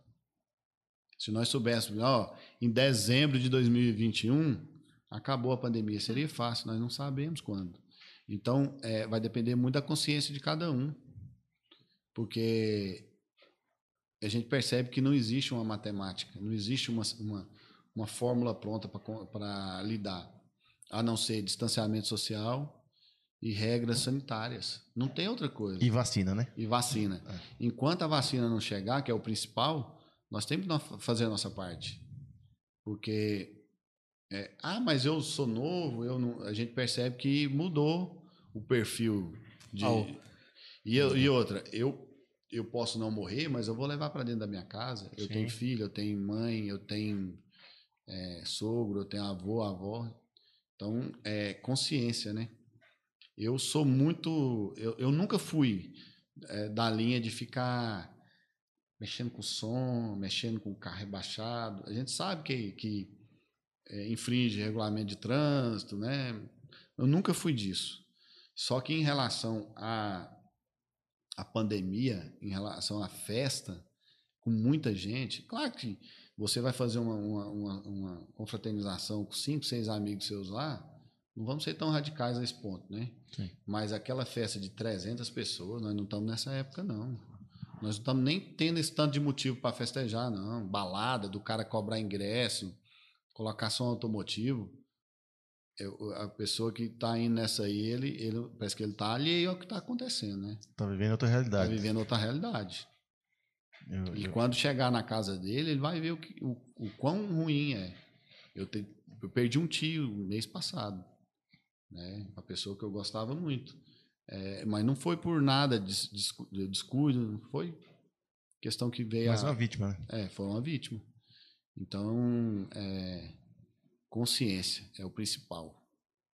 É, acho que isso é um bom recado, né? O- Você tá há quanto tempo como major aqui da Eu tenho, acho que tem pouco mais de um ano. um ano? É. A, a, a PM aqui, sob sua gestão, vocês têm alguma ideia de fazer algum projeto social? Sim, a gente, é, a Polícia Militar já faz alguns projetos sociais. É, tem o ProERD, que é o programa é, Das drogas, né? é, de erradicação das drogas. Ele é um programa muito importante que a intenção nós íamos colocar em prática ano passado. É um objetivo meu. Infelizmente não teve como porque as aulas presenciais acabaram e não teve uma plataforma digital para a gente estar podendo colocar do ProERD. Mas a intenção é continuar com o ProERD. A gente tem intenção de fazer um projeto social de iniciação esportiva para as crianças carentes. É porque a- essa questão do, do projeto social, acho que tem duas linhas, né? A primeira é que coloca a, se posiciona a instituição, né? Polícia Sim. Militar. E a segunda que você consegue pegar um jovem que lá na frente teria um caminho diferente através de, de um esporte, karatê, judô e por aí vai. E, e- e depois, como aqui a maioria da população não vai para o exército, né? Porque a gente está tá Sim. longe. Então é uma forma de, de auxiliar a família a formar um cidadão, né? Por isso que o, Sim. o Alex esteve aqui conosco um tempo atrás, ele falou justamente isso, que, que o, o esporte ajudou muito na disciplina dele de maneira geral. Sim. Quem mais ajuda na disciplina é a família. Fora a família, o que mais ajuda a pessoa a se tornar um, um- um cidadão trabalhador, responsável, é, longe de droga, longe de crime, é o esporte. Não há nada como o esporte. O lazer saudável é o esporte, né? É, além de ser bom para a saúde, é um lazer saudável. Nós somos carentes aqui de, de opções de lazer. Né? Não estou culpando nem A nem B, mas nós somos Uhum. é, carentes. Então nós temos que ter esse projeto. Assim que terminar a, a, a questão pandêmica aí, a gente vai colocar em prática. Já tem os projetos prontos. Vamos contar com vários ramos de iniciação esportiva. Legal. Será lá no batalhão. E de forma que é, vai é, orientar a criança no esporte, mas também vai criar condições dela estar melhor na escola. Que só vai participar desse projeto aqueles alunos que tiverem notas boas. E aqueles que não tiverem no começo, eles é, receberão aula de reforço. Nossa, então é bem interessante, né? É Bem- interessante. bem E quero também a Polícia Militar fazer um projeto de cursinho pré-vestibular gratuito. Sério, cara, que bom. Nós precisamos igualar as oportunidades, né? Porque quem tem hoje de, de- dinheiro para pagar um cursinho, é, claro que vai muito da força de vontade de cada um, mas ele tem mais facilidade. Sim. pra Larga na frente, né? curso bom, larga na frente. E nós temos que pelo menos dar oportunidade para a pessoa estar competindo, para o jovem estar competindo. E espero que essa pandemia esse ano termine. Nós vamos contar com o apoio de vocês nessa Pô, pode divulgação e não só divulgação, no apoio Sim. geral. Que a gente puder. está ajudar. colocando em prática esse projeto social que é um anseio que é, a instituição, enquanto eu fiz parte aqui, nós temos essa, esse anseio há muito tempo. Muito tempo mesmo, porque é, gente- nós fazendo isso, a Polícia Militar conseguindo é, colocar em prática esse projeto, com certeza amanhã teremos menos trabalho nas ruas aí. Legal. Eu tenho umas curiosidades já mais assim, da carreira do policial em si. Sim. Lá no início da carreira, no, no início, no curso de formação ali. Sim. Igual Você falou, passou no concurso lá em 2001 e entrou. Na hora que, aquela escola de formação ali, a gente tem muito mito, muito, né? Tem que. Aí, aí você vê um tropa de elite da vida, você acha que tem que comer comida estragada, o cara tem que Não. sofrer, tem que. Como é que é a preparação? Não é bem nas- assim. Nas, nas é, academias. evoluiu muito. Hum, os cursos de formação. É, o curso de formação hoje ele está muito mais para o lado do direito, muito mais para o lado do, do- direitos humanos, é, sociologia, aprende muito. Tem também. Olha só, é, tem gente que fala assim, ah, porque o, o policial militar ele não poderia, é, nos cursos existe a tal da faxina. hum, Existe. Mas eu acho até ela é importante. Sabe por quê? Hum. Ela ensina duas coisas para o policial militar: humildade. Não importa se você entrou lá na polícia, é filho de um engenheiro, você é rico, você chega lá de carro importado e o outro chega de Bicicleta. bicicleta. Os dois vão fazer faxina. E vão limpar. A gente não fica limpando a rua, limpando coisa de outras pessoas, não. Limpando o seu próprio ambiente. Isso ensina. É pequena, são pequenas coisas, mas ensina. Tem gente que vai, faz o concurso e entra na polícia, que nunca estendeu sua cama. Que nunca colocou um copo de volta na pia. Não vou nem dizer lavar, não. lavar vaso. E não. isso ensina, porque é, vai acontecer no- na sua profissão de policial militar situações limite que você vai ter que ter humildade, simplicidade, não pode ter nojinho, não pode ter, ah, eu não vou fazer isso. É, e você vai ter que contar com seu colega. Por exemplo, é, existe o mito de, é, desde a época que eu fiz o curso, você tem que de manhã arrumar sua cama. E há uma, um- uma revista, pessoal olha se está esticadinha, se não está amarrotada.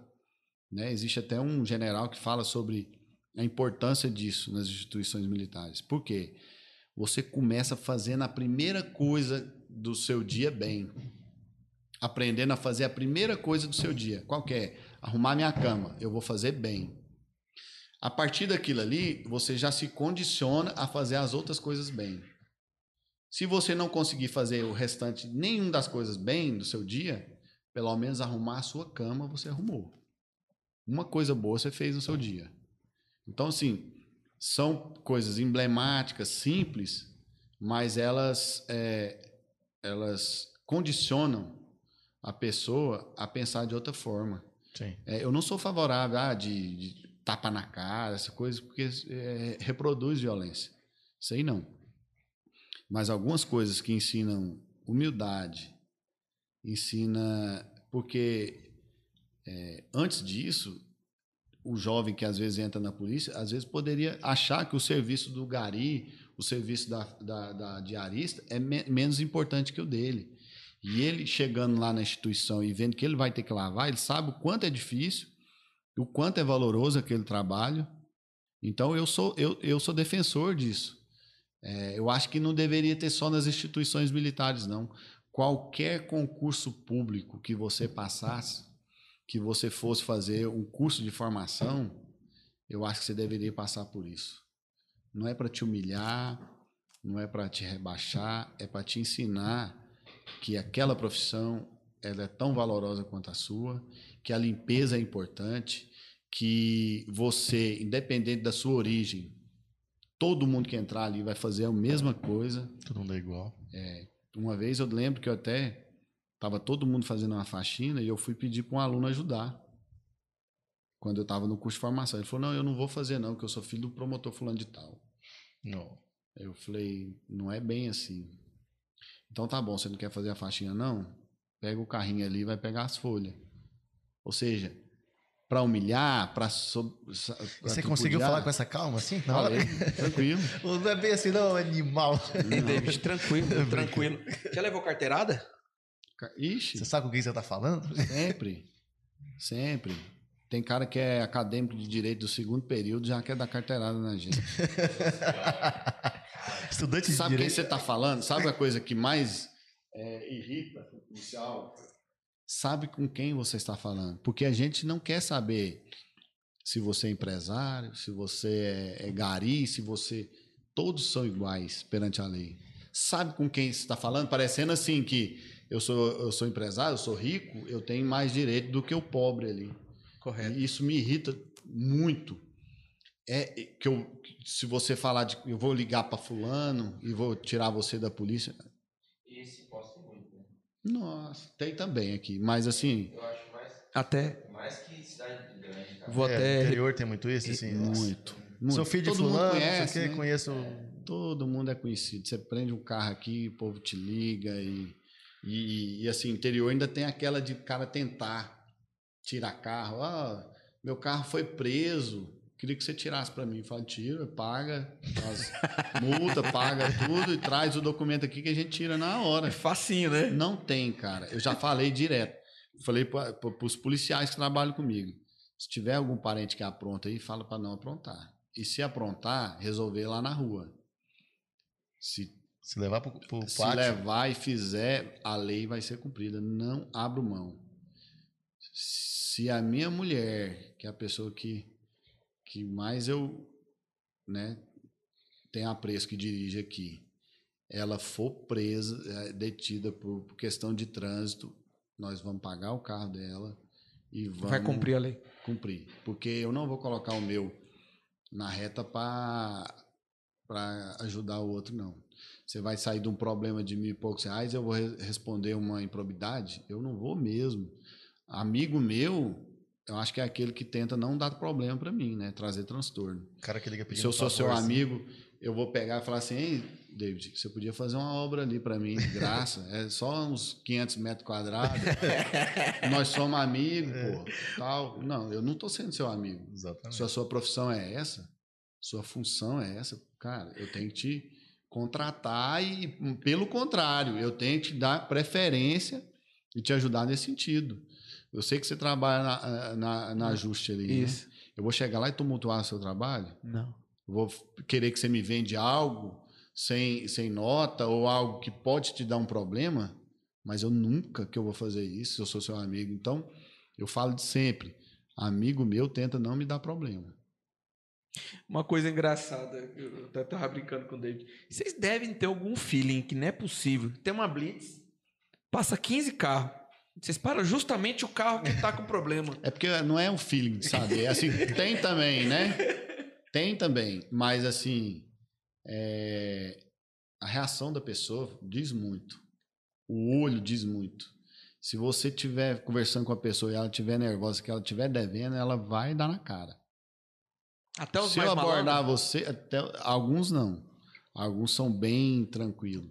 Mas 90% ele dá algum um sinal para você que tem algo errado. Que eu brinco, eu falo assim, esses caras não erram uma, gente. Passa 15, ele pega o 13 terceiro. Vem cá.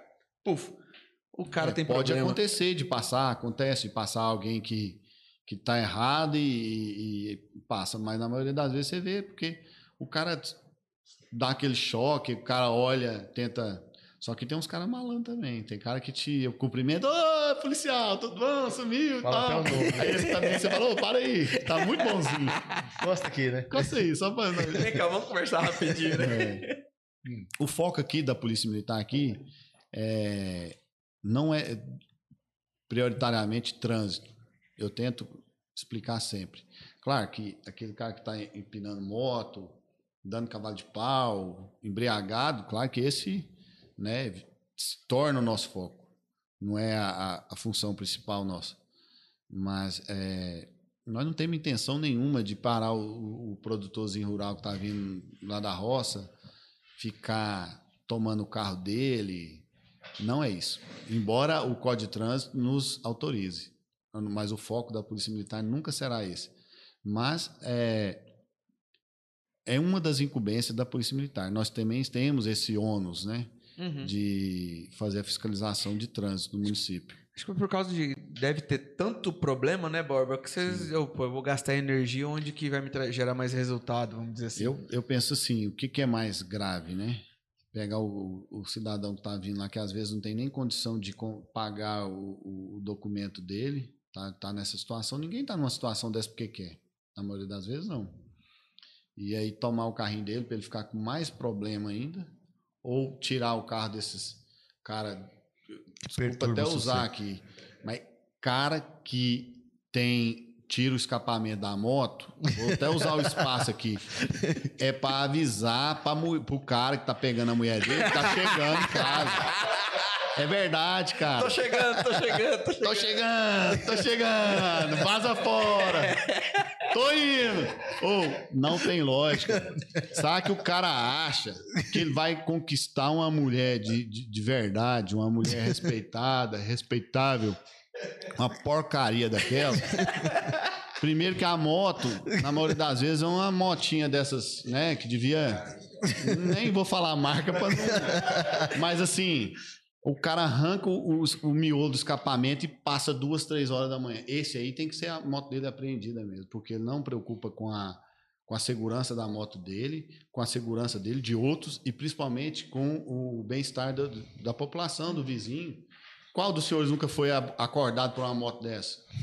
Várias vezes. Moto e carro de som. Se o cara, se o cara do carro de som ele valoriza o carro do trabalho dele, ele tem que trabalhar de acordo com as regras, no horário correto. Eu não aceito, eu não aceito o cara passar menos de 8 horas da manhã dia de semana. Não, mas quando eu falo carro de som, não é o Ah, J Leite sim. da vida, não, que ao menos tá trabalhando. Sim, Tô tá falando trabalhando, do, da turma do PayPay, né? Ah, PayPay, ou do sonzão. Ali na Juste tem uns vidros altos, né? E de repente passa alguém na JK lá, começa a tremer tudo. Eu falo assim, É meu Deus. ultrapassado, cara. Isso aí é ultrapassado. O cara tem que ver o seguinte: é, hoje, carro bom, carro que a mulher, que, que as, pra quem é solteiro aí, que as mulheres gostam, é carro importado. Aê, somzinho Joseph. ambiente. Audi, É pá. Audi, né, Zé Filho? Somzinho ambiente. Né? Não precisa disso.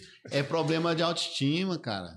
Existe uma matemática aí que fala, assim, tem um estudo aí que fala quanto maior o volume de- do som do carro ou maior o, o som do carro, menor é o Isso vai dar um reel certinho de 15 segundos. É verdade. Existe um um estudo que é inversamente proporcional. Inversamente proporcional. Fala, David. Não, assim, eu sou. A gente, vai, a gente tem que Não, entrar não sou perguntas. contra o cara que gosta do som, não, de ouvir um som alto e tal, mas no local adequado. Sim. Desde que não, Não precisa incomodar to- não a incomodar, inteira, né? Meu direito vai até onde começa o seu. Eu penso Você assim. você acha que nessa ponta aí tem, tem muita. na- na- nas campanhas a gente vê umas promessas, tipo assim, construção de um lugar da prefeitura para liberar o som automotivo. Cara, Você acha que isso resolveria? deixa eu te falar, David. Quem promete isso aí, ou ele é desonesto, ou ele é um total ignorante da lei. Primeiro, é uma legislação federal. O município não legisla sobre som automotivo. Nós tem o CONTRAN, Conselho Nacional de Trânsito, para isso. O CONTRAN fala, hoje, é, existe um artigo que fala que o som audível, por exemplo, a viatura está passando e você passando com o seu carro, o som- se o policial ouvir o seu som, ele pode efetuar a multa. Pode. Claro que ninguém vai fazer isso, né? Desde que não esteja incomodando, né? Existe muito do bom senso. Como um vereador vai criar uma lei que vai contra o Código Nacional de Trânsito? Tá vendo aí, né, carro dos baianos? Não vai dar certo. Não existe, viu? Aquele vereador que enganar aí na próxima campanha, que falar assim: vote em mim, que eu vou criar um. Vamos fazer campanha do bairro. É, Peça vai, o voto aí. vai criar, vou criar um local só para o som automotivo. Ele está te enganando. Ele não tem poder para isso, ele não tem autonomia para isso. Ele é um muito, ou ele é mal intencionado, ou ele é ignorante. É, e... Fica, fica o recado aí, viu? Não existe. é, como é que chama? O lugar de fazer o som lá, o car, carródromo. Um dia falaram isso aí, os, É, um lugar afastado que eles queriam fazer pra. pro- E eu sou contra o som automotivo para eventos abertos, abertos, porque aglomera pessoas e pessoas de todo tipo. Às vezes aquelas pessoas que foram chamadas para estar naquele ambiente não cometem crimes, mas chama pessoas que estão em volta, que vão ali para ver que você que está vacilando com seu celular, alguma coisa nesse sentido aí para cometer crime. Então eu sou contra em local aberto. Tem que ser em local fechado, igual qualquer outra festa. Se você hoje quer fazer uma festa, Cobrar você não tem que ar- entrada. arcar com os custos dela. Aí você quer pegar um, um carro de som e pôr no meio da praça e todo mundo, quem quiser, vai lá aglomerando de forma indiscriminada. Eu sou contra. Legal. Bora, David. É, nós, nós temos umas perguntas, várias perguntas aqui, né? Não, as perguntas foram boas. Mas aí você. Zé, você pega o microfone e faz, pô. Eu vou abrir aqui. Começar, ó, tem, tem muitas perguntas, tem até, tem até pergunta em áudio. Ixi, Cadê as. você já viu essa- esse áudio aí, né? Nós não somos um, uma sumidade, não. Tem muita gente que não gosta de, de mim, não. É? Tem que não... Tá arquivado não? Como que olha? Ah, mas pode colocar Eu aí. tô tentando ver aqui. Tô como é que disposto a- aqui. Enquanto isso, eu vou te fazer uma pergunta. Eu não tô, Sim. conseguindo achar. A respeito da, da formação mesmo ali, como é que funciona a questão do, do BOP em relação à Polícia Militar? Como é que é? É, é, é a parte, é totalmente independente, responde Que ao que mesmo comando? acontece? Como é que é essa questão do Eu BOP? falo e vou falar em relação ao estado de Goiás, que Isso. é a polícia a qual eu pertenço. É, o policial militar, tanto faz ele da viatura convencional, GPT, Rotan, BOP, todos nós somos policiais militares. O que difere é o curso de, de especialização que a pessoa faz e a atividade fim.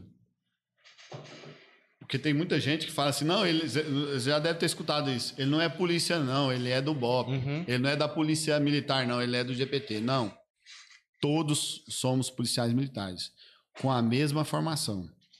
O que diferencia depois de, de formado é que a pessoa procura uma especialização e a função dela muda. Por exemplo, hoje nós aqui temos o GPT.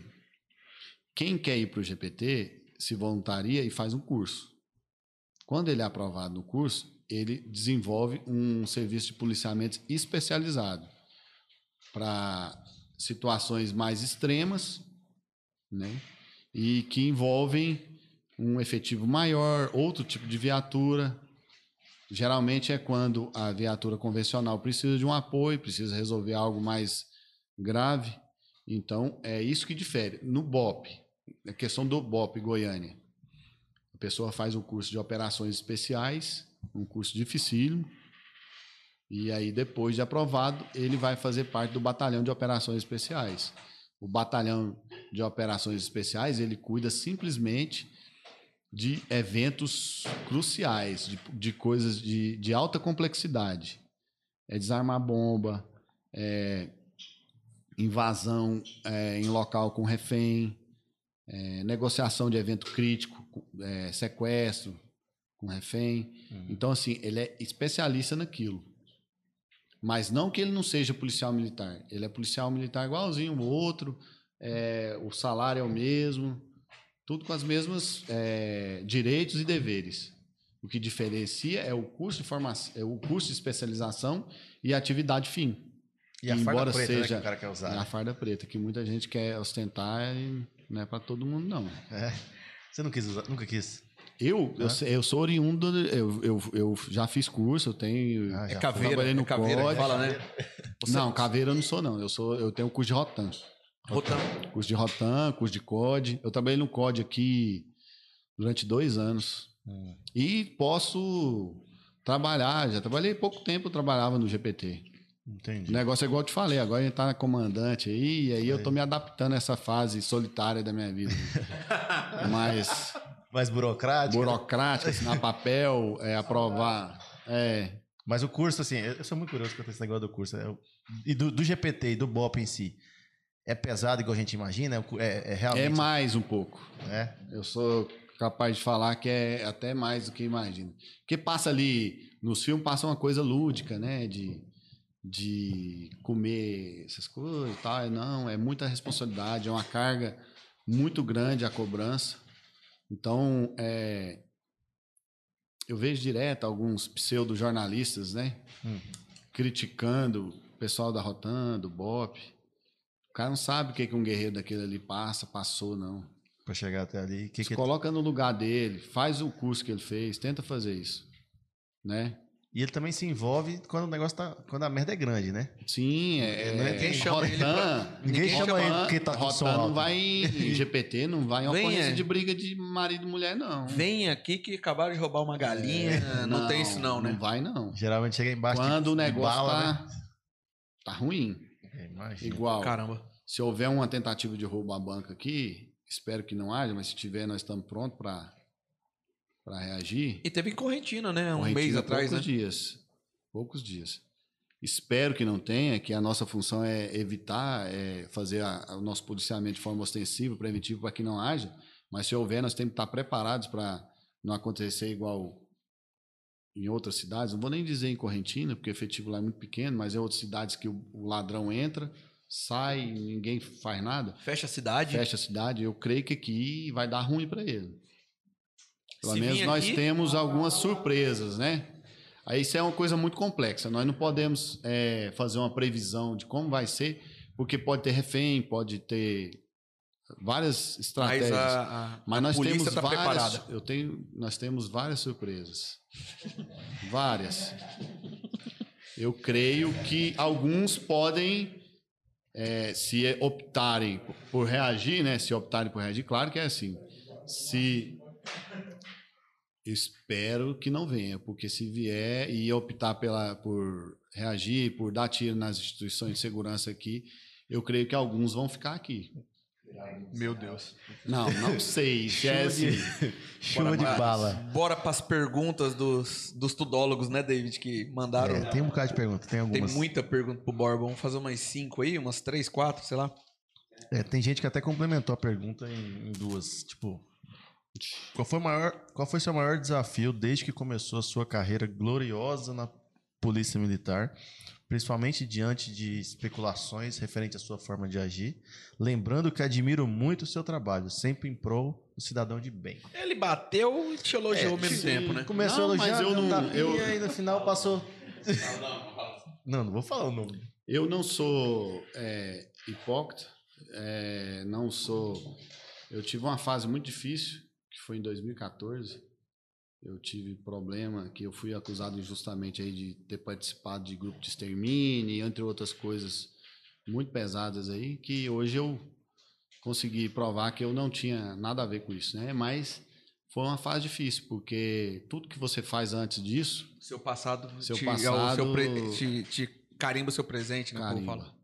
E aí tudo, o pessoal esquece tudo, quer só te julgar, é, passa coisa na imprensa, todo mundo acha que é verdade, te julga sem saber, é, leva para o lado pessoal, familiar. Então eu, eu acho que foi, foi esse um dos principais momentos difíceis da minha carreira e que graças a Deus e à minha família nós conseguimos superar. É, que isso até vou dar um recado aqui, é, valorize a família de vocês, porque é a única, as únicas pessoas que vão estar do seu lado na época ruim é a sua família. Ninguém mais está. Eu tinha amigos, tinha comandantes, tinha muita gente que alguns me apoiaram, né? Mas quem realmente fica do seu lado é a família. Não adianta você ter Sempre, né, Borba? 100 amigos, não. Quem vai ficar do seu lado é a família. Família nunca. Família é, é, é a base de qualquer de qualquer sociedade. Nós não podemos é, nós temos que viver em função da nossa família, porque ela é que nos dá suporte para tudo. Legal. Então acho que esse. Boa resposta. Esse foi o maior desafio dessa volta. Foi o maior desafio. O segundo maior desafio é, foi é, ter que apoiar na fiscalização desse Covid aí. É. Isso foi para mim uma das piores coisas também, porque igual eu disse, eu fui forjado, eu fui é, instruído a lidar com ladrão, bandido. Eu nunca imaginei na minha vida que eu ia ter que passar no lugar pedir pro cara fechar o sustento dele. E é aquela história, E né? você o- tem que fazer, porque é lei, é regra, é, depende daquilo. Então, não estou aqui criticando quem fez as leis, não, nem, nem me colocando à parte, não. E é, Mas pra é mim ruim, foi a né? situação É ruim, até o, o Leandro teve aqui conosco, né? Ele fala que o essencial é que coloca dinheiro na sua, na, na sua casa, né? Essencial para pão. mim não é o mesmo seu, né? Verdade, é diferente, assim, né? É diferente. Eu- se o cara é diarista e trabalha ali ó, no, no, no- no local, você tira ele dali, ele vai sobreviver de quê? Ele ganha por dia, né? Verdade. Tem gente que ganha 70, 50 reais no dia aí, subemprego. E aí, você vai e fala para ele, essa semana você não vai poder trabalhar porque sua a empresa que você trabalha aí não, não, Não pode, pode, não funcionar. E aí? Pesado. É muito fácil. Eu com a geladeira cheia, falar fica em casa, né? Igual Fica em alguns casa. hipócritas aí, né? Tem Salário garantido. Fica em casa, mas a, a diarista dele, a empregada dele, tá indo todo dia cuidar de- das coisas dele. Então, assim, nós precisamos muito disso, de empatia, de se colocar no lugar do outro. Né? Para mim falar assim, ah, eu acho que o Flor de Lis lá tinha que fechar. Quantas pessoas, não estou falando nem só pelo dono, não, que é um amigo meu, é o Erasmo, mas quantas pessoas dependem do emprego daquele? Então, eu acho que tem que criar um, um ponto em comum. Não pode falar, vai lá, fecha e acaba e daqui três meses abre. Não, não está podendo. Aglomeração de pessoas que diminua, né, que tenha mais rigidez em relação às regras sanitárias. Agora, igual você falou, Jorge, como é que eu vou dizer para o cara que o trabalho dele não é essencial? É, você não, É Você difícil. não merece. Você não merece trabalhar, tem que ficar em casa. É, difícil pra A caramba. gente viu muita difícil. coisa nesse. Difícil, escola, falar que escola não é essencial. É, como? Educação, para mim, é essencial. Você ficar um ano sem. Uma criança ficar um ano sem ir para a escola é um prejuízo enorme. Você vai ver o tanto que essa geração vai ser prejudicada. Porque por mais Conta que vai tenha, chegar, Borba. porque por mais que tenha é, a aula online, não é igual. Não é igual ao presencial. Por mais que as escolas façam tudo, façam plataformas e realmente estão de parabéns por estar né, nessa. Tentando, né? É, mas você, só pro David na pergunta, Jair, mas você tem uma, uma, uma mocinha de 3, 4 anos? Eu tenho três, cara. 3 e uma tem. É, três, quatro anos. Ela já está estudando. Imagina, isso, o convívio social é importante para ela para se formar ela. como pessoa. Sim, ela tem falta de ter amiguinho. Uma amiguinha, porque é, ficou um tempão sem ir para a escola. Precisa socializar. Todos nós. O ser humano é um ser É social. Sociável, né? Social e sociável. Ele não pode ficar. Até você, viu, Zé? Acordou. Então, assim, a partir do momento que.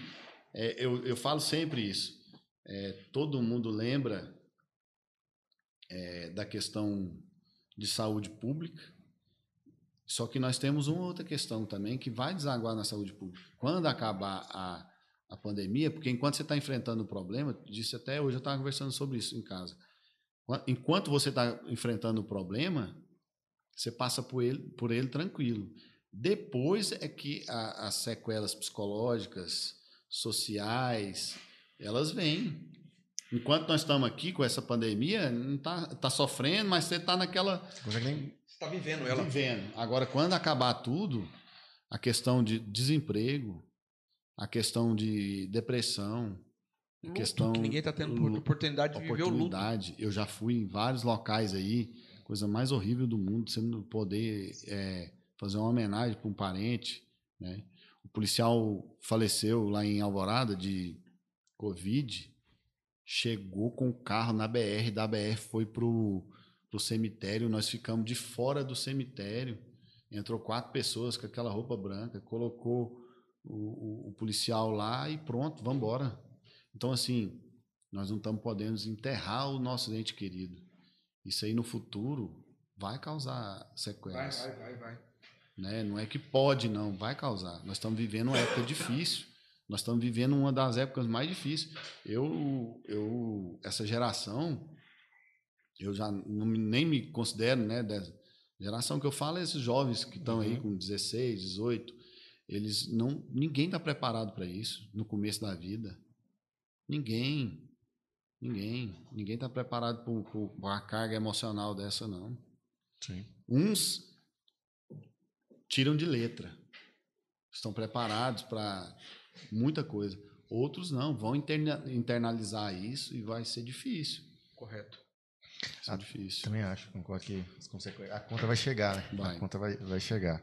Mais uma aí, David, para finalizar as perguntas ou vamos fazer mais duas? É, Qual a sensação de ser homenageado pelo ministro da Educação? Assim, eu, eu- Essa ocorrência foi uma coisa emblemática, porque, eu até disse no começo aí, é, me testou muito o meu profissionalismo. Porque esse menor tinha. Menor não, ele já era maior, né? É, ele tinha é, assassinado o professor dentro do colégio, lá em Águas Lindas. Hum. Né? E de forma covarde veio para cá, para a região de Nova Roma. E quando eu soube que ele estava lá, nós montamos uma força-tarefa e, e foi lá, pre- prendeu ele. Testou ao extremo a minha, meu profissionalismo, porque minha mãe é, é- é professora. Você se coloca no lugar. Sim. Sua mãe, seu parente tá lá dando aula, o cara vai lá e mata ele por nada. Minha mãe, minha irmã, minha mulher é professora, minha sogra, meu sogro. Então, pessoas que eu gosto muito, que são do meu convívio, E poderia ter acontecido qualquer um, né? poderia ter acontecido com qualquer um, por motivo banal. Simplesmente o professor falou que não ia colocar ele no grupo porque ele faltava muito. Simplesmente por Ele isso. matou com faca, tiro? Faca, ele deu uma facada só e aí Nossa. cortou uma artéria no- na região do abdômen do professor e ele, ele veio a óbito. E não encostamos a mão nele, fizemos a- o que tem que ser feito, né? O algemamento. A única coisa que eu fiz foi mostrar o rosto dele. Inclusive, fui muito criticado porque ele não queria Levantar Falei, a não, você vai mostrar seu rosto. E aí peguei assim, e aí, nossa, caiu um monte de crítica. Eu quase respondi por isso, Nossa. porque denúncia, ah, porque ele mostrou o rosto. Mas assim, é um teste. Aquele que não for profissional, numa hora dessa aí, ele. ele porque assim, você se coloca no lugar. Por mais que a gente é profissional, quer entrar numa ocorrência de forma fria, você tem que se colocar no lugar da pessoa também. Porque senão você também não serve para trabalhar na polícia. A partir do momento que eu não me importo mais com nada, aí eu acho que aí também eu não tenho mais condição de continuar na polícia. Se eu não me importar com o sofrimento de uma criança, do idoso, de uma mulher, do, do- aí eu acho que também, né, nós temos que viver naquele limite ali. Você não pode se apaixonar muito pela ocorrência, ficar com muita, mas também você tem que ter o lado humano. Você Sim. não pode Nessa linha, qual foi o crime mais, sei lá, mais foda, a coisa mais, a recorrência mais aquela assim, assim, você lembra? Aquele crime mais pesado. Aquele, É, sabe uma coisa que me praticamente me tira do sério é crime contra criança.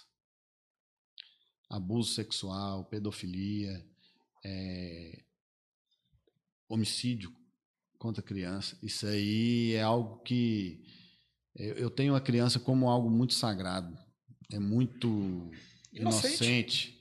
É Você já passou por futuro. um desse que você falou assim, Já, você ficou olhando e falou assim, pô, se fosse minha filha, já. já- você que chega em já. casa e fica assim, Que vontade que a gente tem de. Mas não pode, né, cara? Sim. Nós somos escravos da lei, mas. Que revolta, revolta. No caso, teve. Tem até uma pergunta nessa linha que tá assim: peça pra ele completar a frase. Bandido bom é bandido? Preso. Tá vendo? Você que achou que ele responderia outra coisa, ele está na lei. Bandido bom é bandido preso. E uma ocorrência é boa quando ele é preso. Agora, quando reage, ele que escolhe, né? Eu tenho o Ele que Tenente. Coronel O- o- Franco, da Rotan, fala bem isso. A polícia é a mesma. Quem escolhe o jeito que vai é o infrator, né? Policial, você- muita gente ac- acusa a polícia militar de gostar, de matar. Gente, somos pai de família. Você acha que eu vou levantar lá em casa? Uhul, Ah, matei não tô três. fazendo nada, não tô fazendo nada. Vou ali matar um, um ladrão ali, vou fazer nada, vou lá. Não existe isso. Não existe. Nós não somos loucos, psicopata, não, para sair. Não, não, não nos dá prazer isso. Isso não dá prazer em ninguém, a não ser no Um psicopata mesmo. né? mesmo. Então, assim, a gente vai para aprender. Agora, se o cara vai atirar em, em mim, eu vou fazer o quê?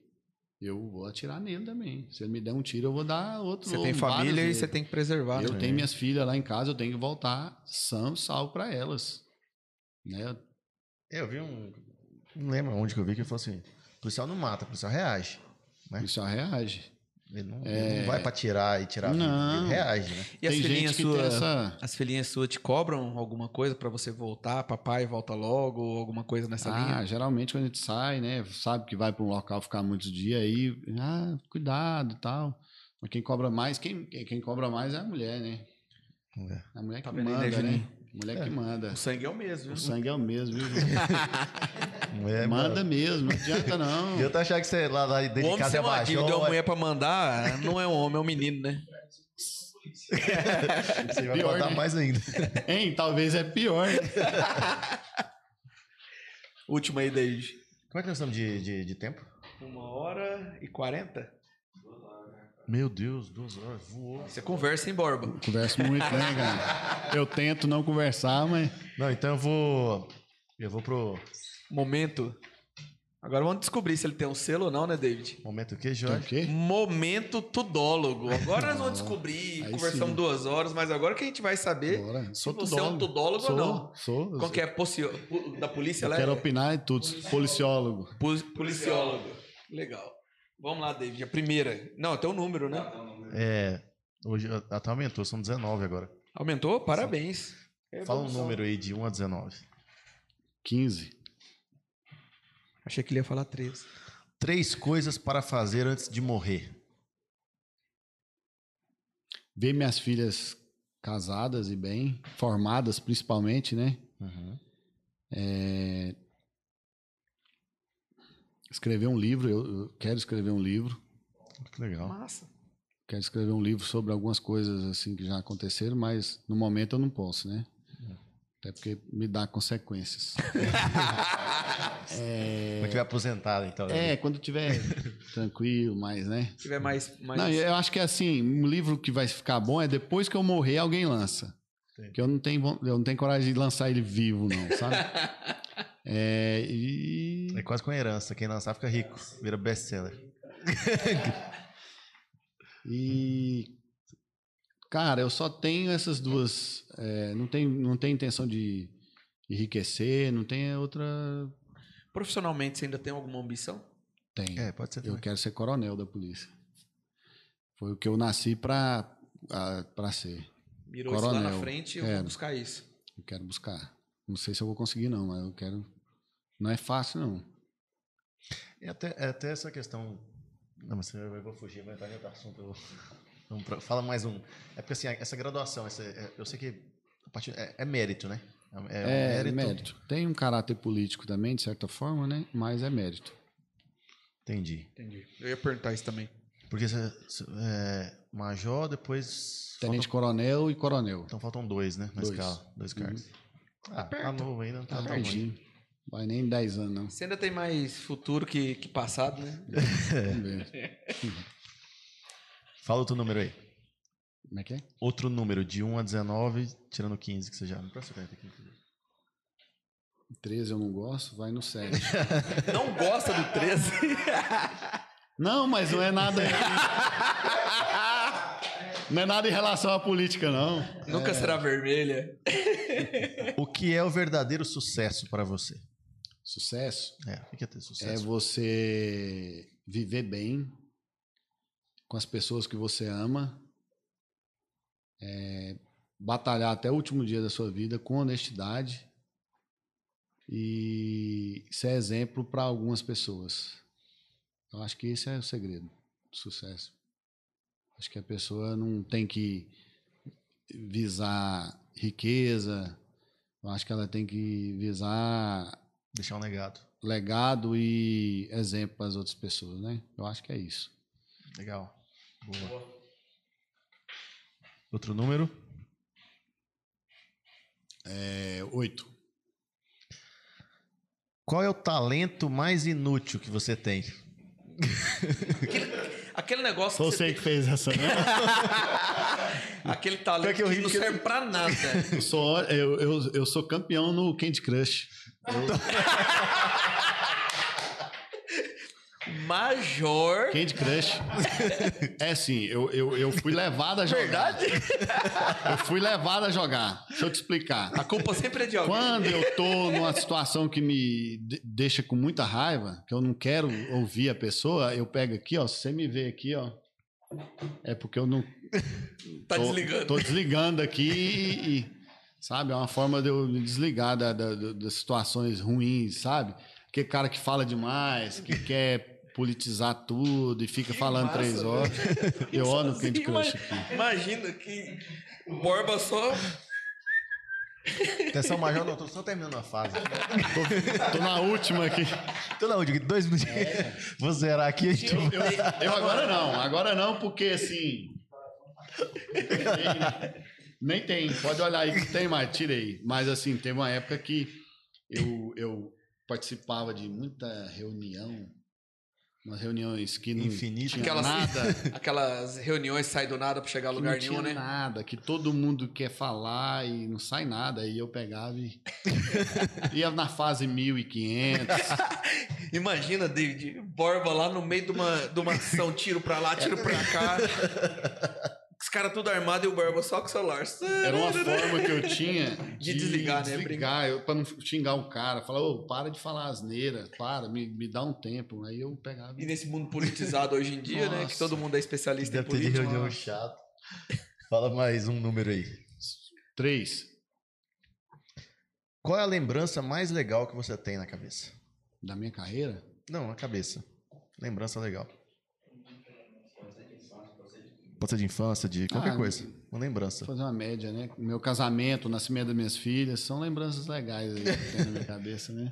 É, ó. é uma resposta bem política. Mas É, é, Não, mas com é certeza é mesmo. real. É. Mas é mesmo. Mas já me falaram que você é um cara, um verdadeiro pai de família mesmo. Eu sou, eu, Paizão. eu, eu tenho muito orgulho da, da família que eu conquistei, porque foi na dificuldade, sabe? Foi na dificuldade, foi com. é, sofreu muito minha família por causa da minha profissão. Então eu tenho que valorizar muito eles, porque passaram indiretamente por tudo que eu passei. Sim. É o que você falou agora, né? Só quem tá do lado, a família, é- todo mundo pode te deixar, a família nunca deixa. Nunca né? deixa. Vamos só para mais duas perguntas, porque para não ficar muito longo. Como tá de time aí, Zé, dá mais Eu duas? Zé, você não fez nenhuma pergunta pra mim, Zé? Brincadeira, hein? Eu ia, perguntar, eu ia perguntar se tinha admiração de alguma força de fora do Brasil. Sei lá, Mossad, MI6. Mossad, eu sou fã do Mossad. Mossad é mais de mil, mil missões e poucas falhas, né? Já É- é... Mossad? Já vi tudo sobre o Já Mossad. leu o livro? Já li o livro. Ah, eu tenho, então eu. Pra quem não sabe, o Zé Filho, ele já foi... Com... Não, fui nada da... com- Como que é mesmo, tá? Airsoft. Ele, ele tem toda a guerrilha. Se você precisar de armamento, ele tem, Mas viu? deixa eu te falar, a gente zoa muito, mas te dá uma noção muito boa de tiro. É, Aí, bolinha. é as forças policiais usam muito hoje isso pra treinar o cara. Sério? É sério. Dá uma adrenalina no cara. Se o cara não tiver acostumado com aquilo ali, ele não dá conta, não. É. Um tiro na cara, mano, dói. É. Que tal, hein? Zé Filho tá com é olho, chega brilhando utilizado ali. hoje grandes, Não foi em vão. grandes é, é, grupos táticos aí no Brasil todo usa isso aí para treinar.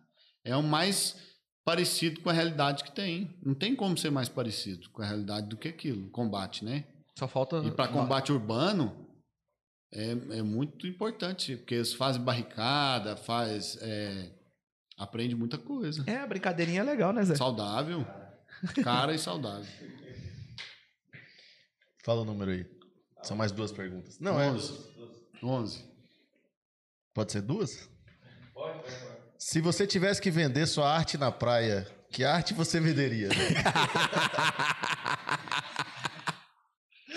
Lá vem. Eu, eu, eu, eu- a família da minha mulher é artista, né? Meu sogro é, é, fez teatro, minha mulher fez curso de, de arte cênica, mas eu não tenho dom nenhum para arte, nenhum. Ia passar fome na praia. Eu ia passar muita fome. Ia Minha a... filha desenha muito bem, minhas filhas desenham. É, eu não sei fazer nada. Eu não consigo fazer um risco. Eu não sei desenhar. Sai torto. Eu, eu falo sempre que eu tenho um dom. Deus não deu muitos, não. Que é atrasar o lado do lado.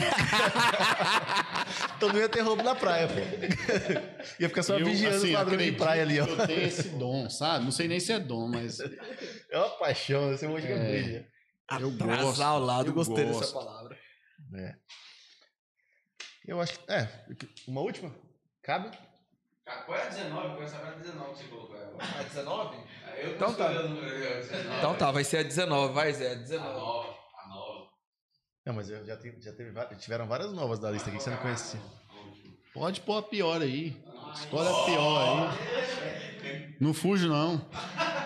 Pega aí a pior. Toca o fuzil pra tocar papo. É pra Toca o fuzil pra tocar Não, papo. não, não tem nenhuma que vai pra arrebentar, não, mas tem uma, tem uma pergunta que a gente faz que eu, que eu acho ela interessante, a gente já até fez, nem é nova, mas eu acho ela muito interessante, é se você pudesse convencer qualquer pessoa do mundo, em qualquer época da história, a ter feito algo diferente, quem seria e o que seria?